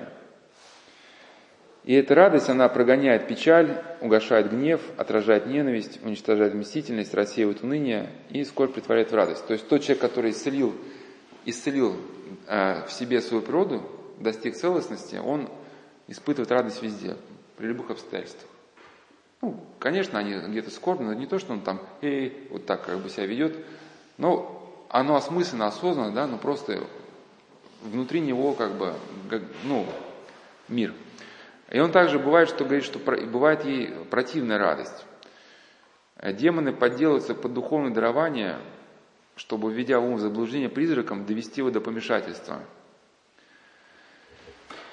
А, духовная радость приходит без всякой внешней причины, находя для себя привыспреннего вождя в печали по Богу. Вот ты как раз спрашивал, да, про радость. Вот я сейчас своими словами, что такое? Радость находит в себе вождя в печали по Богу. То есть Радость является следствием очищения. То есть вот эта э, целостность да, э, возникает в результате какого-то аскетического подвига, который связан тоже с трудностями. И вот как Максим Исповедник говорил, что мир, внутренний мир, это есть следствие плодов э, ужасов подвижнического жития. То есть, когда мы там постимся, разумеется, когда, если помните, первый Великий пост какой был, не знаю, как у вас, а у некоторых людей это бывает в глазах зеленеет. Хочется есть вообще, ну, невозможно. Нет, такого не было. Да, они людей первый, первый, первый Великий пост, это ну реально с ума сходишь. Хочется эту еду там хватать, там, запихивать. Ну, особенно еще вот вкусное, что-то пахучее, да, а, а тебе нельзя. Потом только привыкаешь. Ну, то есть я к чему? Ну, когда, зато, зато когда человек привык, вот, как люди описывают, кто постиг радость поста, что какое наслаждение испытываешь, когда проходишь мимо тех заведений, в которых ты раньше не мог удержаться, там покупал эти продукты, обжирался, там страдал. И тут ты проходишь, и ты запах чувствуешь, что ты, а я не хочу, как бы, а, и идешь дальше, как бы. Ну, и, и вот это, ну, внутри тебя мир, мир как бы радость. Ну, не от самодовольства, а вот это ощущение внутренней свободы какой-то. Что ты свободен, свободен от греха. И, но, значит, а, ну, свобода от греха ты можешь достигнуть только тогда, ты стал, подчинил себя праведности. Когда Невозможно абсолютно свободно. Ты либо раб истины, и тогда свободен греха, но либо ты говоришь, а я свободен от истины, меня типа не колышет. Но тогда ты подчиняешься этому обжорству, депрессиям, да, тогда, проходя мимо ларьков шавермой, там еще чем-нибудь там, остаешься, трескаешь. Вот, значит, ну и печаль по Богу, когда человек где-то где нарушил свое вот это единство с Богом, связь со Христом, ну, натрескался этой шавермы, допустим, да, и вот он печалуется по Богу, то есть кается там, Господи, прости меня. Но в результате вот этого очищения, вот связь восстанавливается, снова возникает это, ну, прежняя радость, да. И святые отцы говорят, что вот этот плач, плач, парадоксально, но факт, он э, радостнотворный плач. То есть, с одной стороны, человек в покаянии э, плачет, раскается, но плодом этого бывает не уныние, не депрессия, если это подлинно, действительно такое христианское покаяние, да, но плодом этого бывает радость. И вот даже э, духовное чадо Игнатия Бринчанинова, не помню, как звали монаха, но вместе с ним этот, они учились еще, когда на светской службе, потом стали монахами. И он говорил, что Игнатий, значит, очень, епископ Игнатий, тогда он был, наверное, может, и архимандритом Игнатий, но очень умело принимал исповедь, и э, как бы вследствие, вследствие исповеди у него это было очищение души. И он говорит, что после исповеди бывает так развеселишься, что даже как бы неприлично становилось, ну, то есть, когда в храме человек должен стоять, ну, как-то так, благовение, а человеку, ну, он ходил с исповедью, он, видимо, настолько становится хорошо, что там, ну, не знаю, ребята, что стоите там.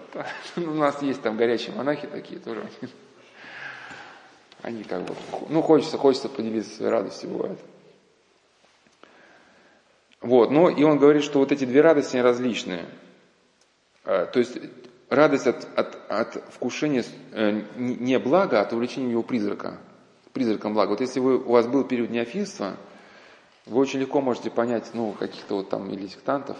То есть мы, просто период неофильства чем характеризуется, что если у нас нет духовного руководителя, мы сразу с каких книг начинаем? Ну, с таких самых высоких. Так, ну, там какие-то там какой-то путь простой, это не для нас.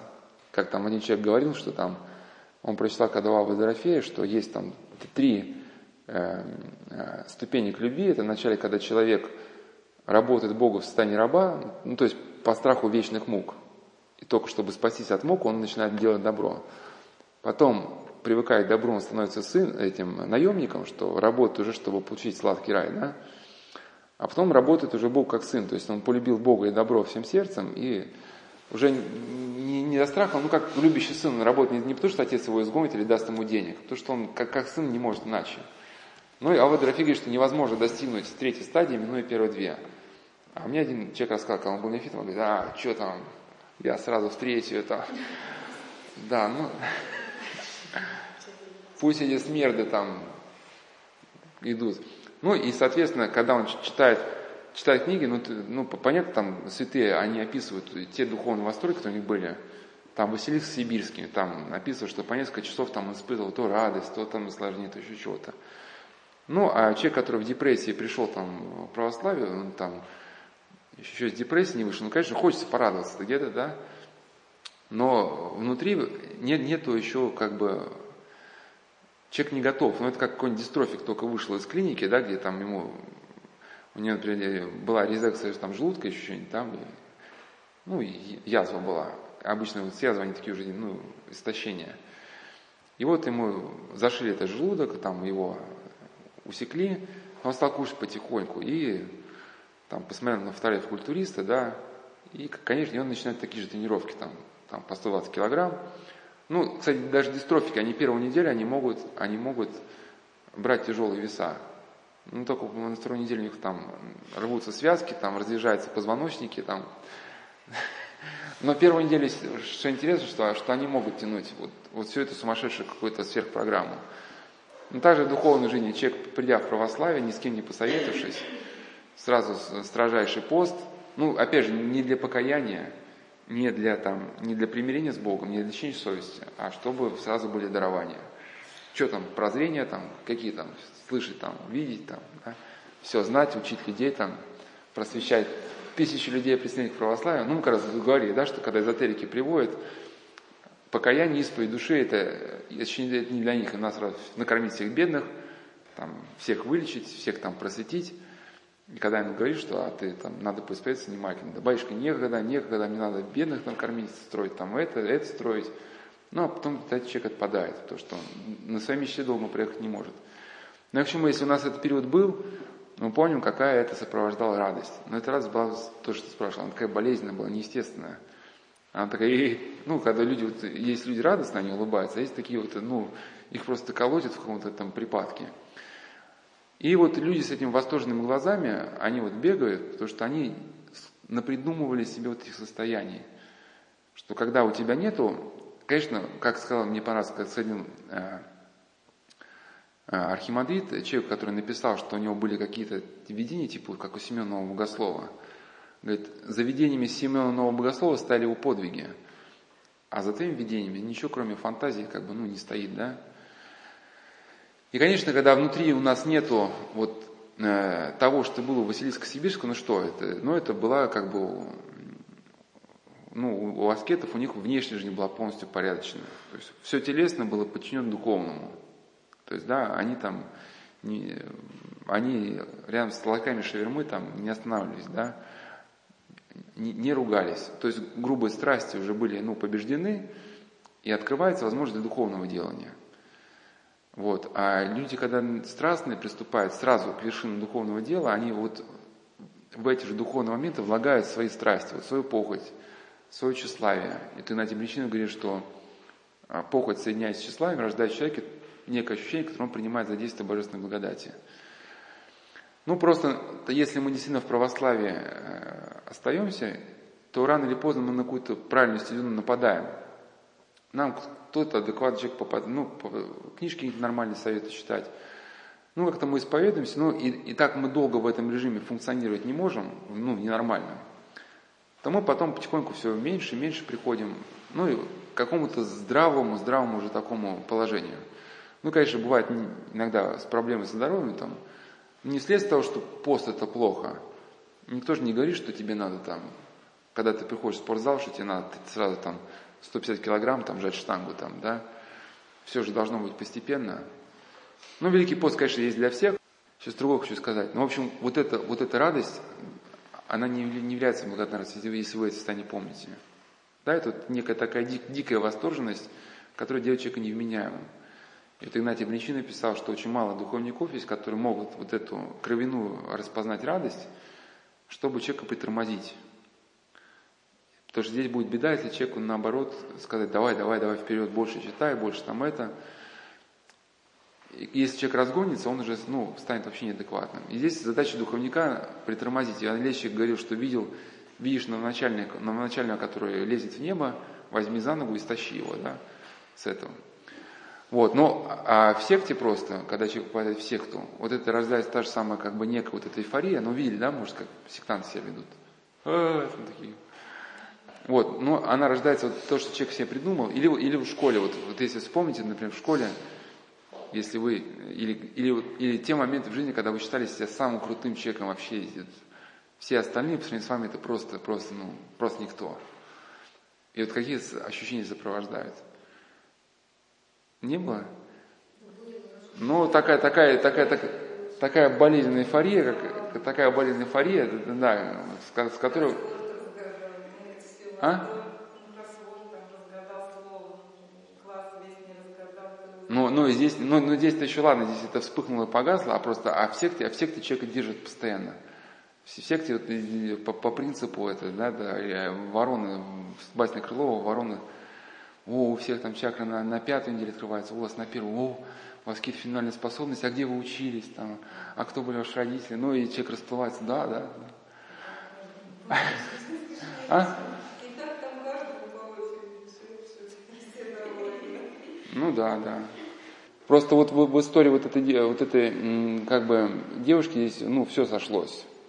Все сошлось, но основная как бы итог привести, что если мы начинаем внимательно вставать на точку зрения статических э, мыслей, вот весь клубок, который не был, нам становится понятен. Вплоть до того, что там и, и бабушки, и, которые занимались оккультизмом, и эти истории, и вот этот э, извращенческие вот эти мысли, которые приносили ей вот дикое какое-то наслаждение, да. Ну вот и, конечно, выход стоит в том, что вот дальше развиваться вот э, в таком в ключе духовном, Потом я как бы вот в следующей беседе хотел разобрать уже как бы некие взгляды на молитву, как вот в частности там и про Иисусову молитву. Ну и где-то я в беседах про девушек говорил, что ей предложили такой вариант, что, что там э, она обратилась в какую-то организацию, где в этой организации ей сказали, что ей, ей готовы за очень большую плату устроить тем брифинг э, с людьми, которые были извращенцами, ну, в общем, чтобы как-то обменяться опытом. Но очевидно, что это как бы, что ну, это не полезно. Да, потому что к чему приведет? К концентрации человека вот на собственных больных идеях. Когда здесь надо наоборот из себя вот эту грязь, как бы, да. Потому что вот ошибка вот светского человека, если он считает, что, например, что это имеет э, связь с глубинами личности, ну, хотя действительно оно где-то имеет место быть, как мы сказали, все-таки демон примешивается к воздействию. Но тем не менее, человек не несет в себе изначально вот семян, ну то есть семена греха есть, но человек не был, э, что ли, создан Богом, чтобы вот функционировать в таком режиме, да, вот таких каких-то извратительских мыслей. То есть это нечто привнесенное. Вот. И во-вторых, это не, не, не самого человека, а какой-нибудь, ну, не все светские люди, они вот светские там там э, психиатры, они, конечно, есть люди понимающие, но если брать вот так просто совсем как бы, да, вот такую, э, ну, как в принципе уже вот, ну, во многих странах уже такие подходы, они уже, э, когда уже человеку, ну, принято, если какие-то начинаются моменты подобные, что уже, ну, психиатрам рекомендуют не, не вмешиваться в этот процесс, если человек стал себя чувствовать мальчиком, девочка стала чувствовать э, мальчиком, то давайте просто гормональные препараты и, и не объясняйте, что раз ты девочка, то как бы ну, надо все-таки быть девочкой, да? Вот.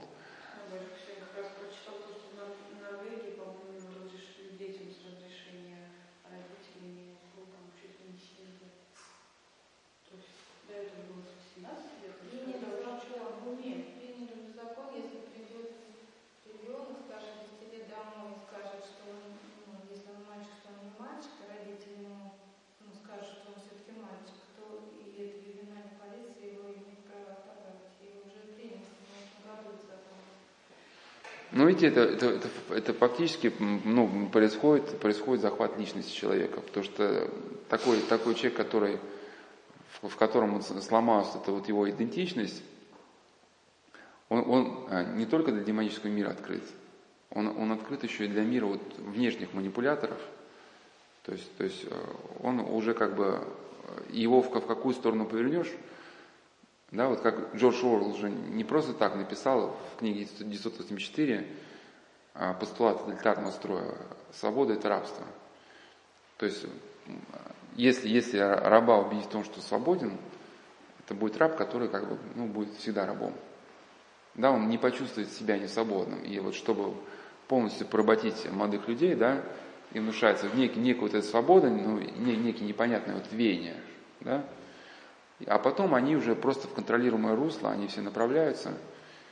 Ну, это банальная мысль, что просто их вот эта активность переключается вот, вот в, в это поле, и они думают уже не, не о том, как осмыслить мир, найти свое место в этом мире, да, вот, им сбагриваются какие-то там эти бренды, там тренды, там, покупайте, потребляйте.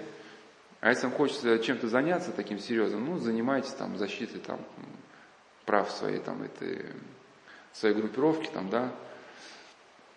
Ну, так или иначе, это все равно закончится ну, неким крахом.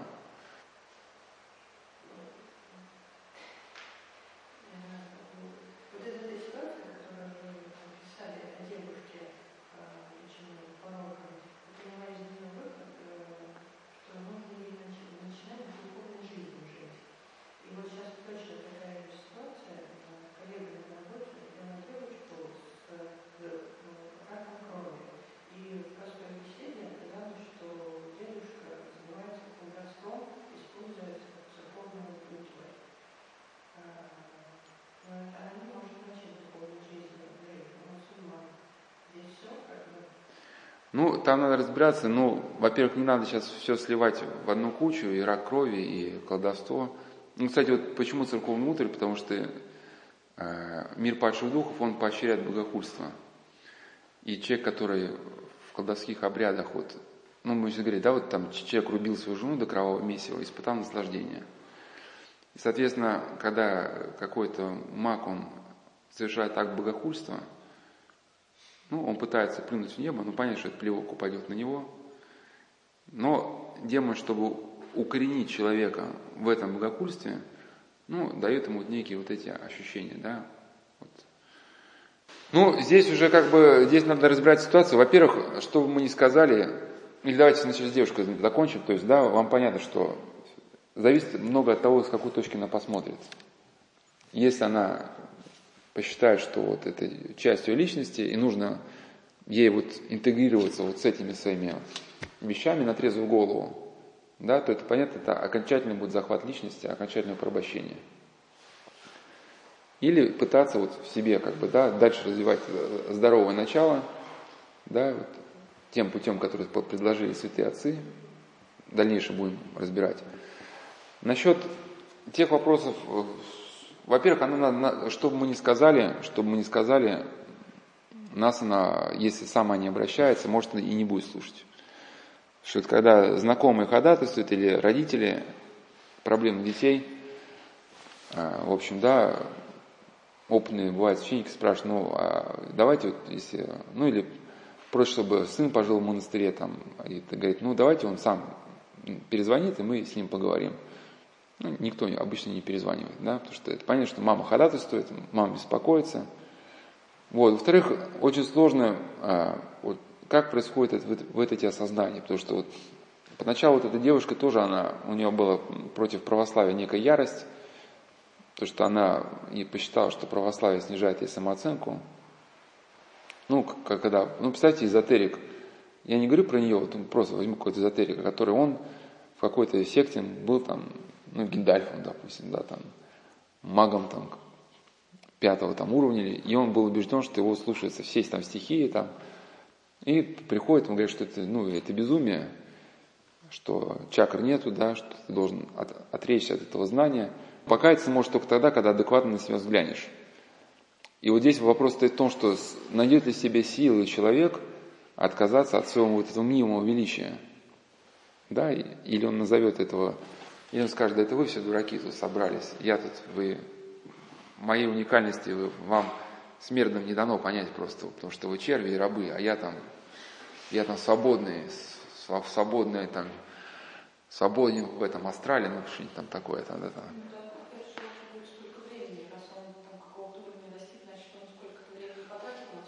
И, и, и, и, и, ну, это вы, Владимир Воеводский говорит, и, и, и, и это тоже присутствует. И, и кстати, в, этом принцип, в этом принцип вот этих игроков еще, которые, они думают, что так просто легко играть там на, на, на биржах, они скопят сколько тысяч долларов, начинают там скупать какие-то акции там. И, как вот говорил один, один очень серьезный там а, человек, который работал в международной инвестиционной компании, чтобы что-то на бирже там делать, нужно иметь фундаментальные познания в области экономики. Люди, которые не имеют фундаментальных познаний, где-то что-то там слышали, они проиграют в 100 случаев из 100. Но что, что там, почему вот это э, очень сложно становиться? Потому что они к этому долго готовятся, может, несколько лет что-то там изучают, читают, советуются. И потом подкопят денег, и может, что-то вначале у них получится, может быть, да, но, может быть, но потом все равно теряют деньги. И очень трудно остановиться, просто вывести оставшиеся активы. Потому что тебе кажется, что то, что проиграл, это не закономерность, это некая случайность просто. Ну, так сошлось. А так и должен выиграть. И когда они проигрывают уже, ну, очень круто. У них вот это, то, что ты говоришь, у них, как же так, это же несправедливо. Я три года, три года не спал, не ел, я там изучал эту экономику, но это несправедливо, это несправедливо. И он там, ну, дальше, пытается дальше. Ну, и, разумеется, дальше вот эта катастрофа, она да, и вот, и вот здесь вот эта жадность, она это, вот самое сложное это остановиться. Вот. Но, и поэтому, э, да, ну и с этой мусульманкой, ну что, она должна искать, искать.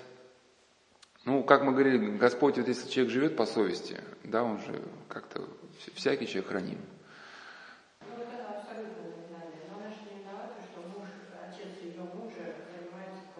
Ну, ну, ну, во-первых, мы, мы вот на основании этого рассказа мы не можем стопроцентной связи провести между, между онкологией и занятием колдовством. А может быть, как бы онкология вот совсем не из-за этого. Да? Поэтому, а может на нее это воздействие она как бы не ощущает, кто его знает. Она, она же вот сейчас не сидит, не рассказывает, на вопросы не отвечает. Да, и вот от этого вообще нам надо, кстати, беречься, вот от этой вот, хотя мы говорим о демонах, но не надо впадать в фанатизм, чтобы там везде как бы, что вот, ну, некоторые люди, Господи помилуй, они, когда придут в православие, начинают называть вот этих э, существ какими-то кличками позорными. А и, но ведь это же могущественные существа. И, конечно, святые, вот, при Паисий Афонский, он мог там, кто читал книгу, он называл демонов там разными словами, но представьте какой-нибудь там, значит, мастера спорта по рукопашному бою, который идет мимо каких-то там, ну, бритоголовых ребят, говорит, ну, что ребят такие худые, что там, денег на пельмени нет, что ли, да? Он, он может себе, ну, так сказать, вот, потому что он мастер спорта, да, ну, а если ему э, ребятам скажем про деньги на пельмени, да, как бы, они скажут, брат, подойди, мы сейчас все объясним, у кого есть деньги, у кого нет. Вот у тебя сейчас их не будет. Ну и вам еще на пельмени дадут еще с собой. Вот, ну и, соответственно, вот, и когда вот люди, которые еще не научились молиться, они, что происходит? Они в слова, в воздух начинают слова бросаться, но ведь эти слова же просто так, они не, слово не воробей. И вот, Господи помилуй, я даже вот эти лекции, на самом деле, если бы не люди, не люди, которые обращаются с вопросом, я бы сам бы по себе и, может быть, и не решился бы не читать на эти темы, не говорить. Потому что эти темы непростые и в общем, требует большой бдительности и осторожности, даже просто разговорной темы.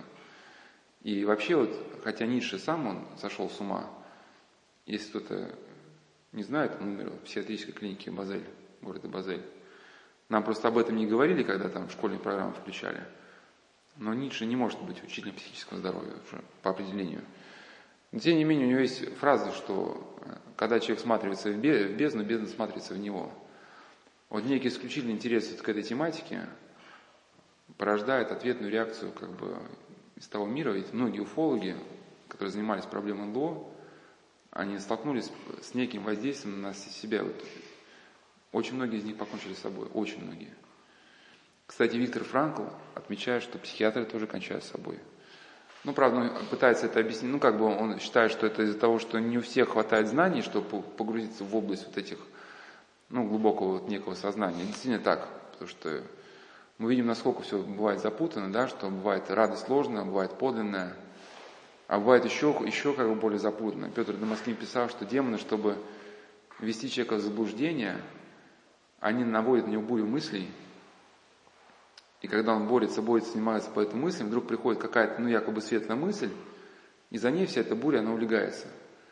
И человек, естественно, образом думает, наверное, эта мысль была от Бога, потому что я до этого целый день мучился, а тут раз мысль сказала, съезди туда-то, и раз, и тишина.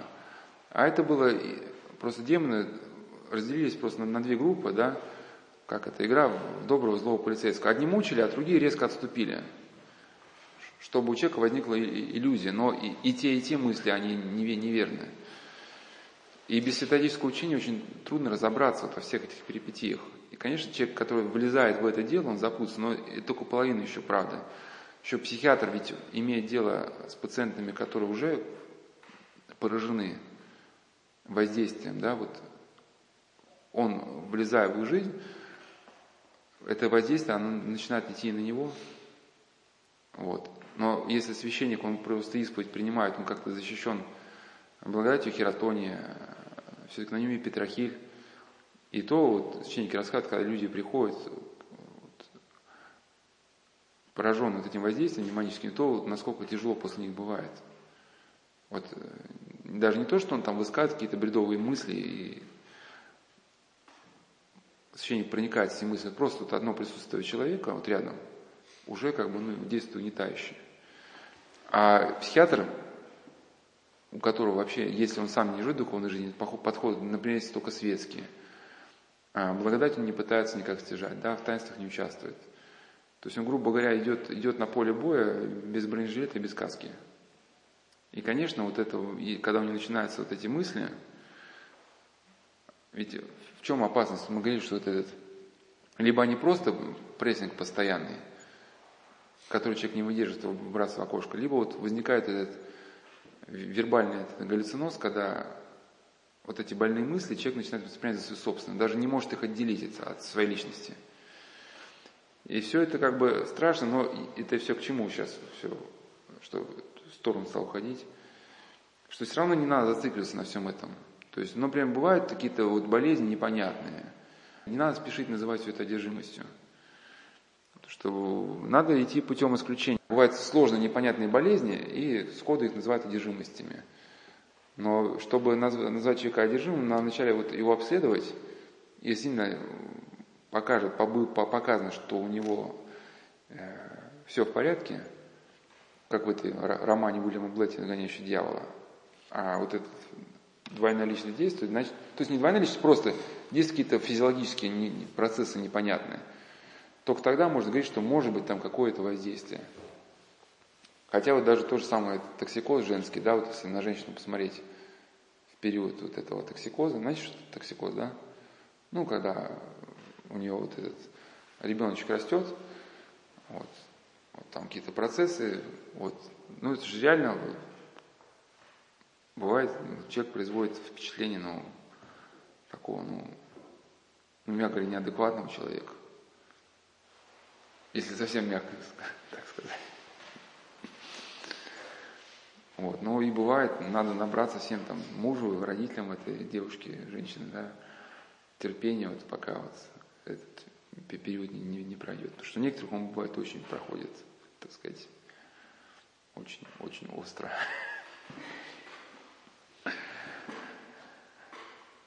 Да, ну и на этом, да, да. Вопросы, может, какие-то?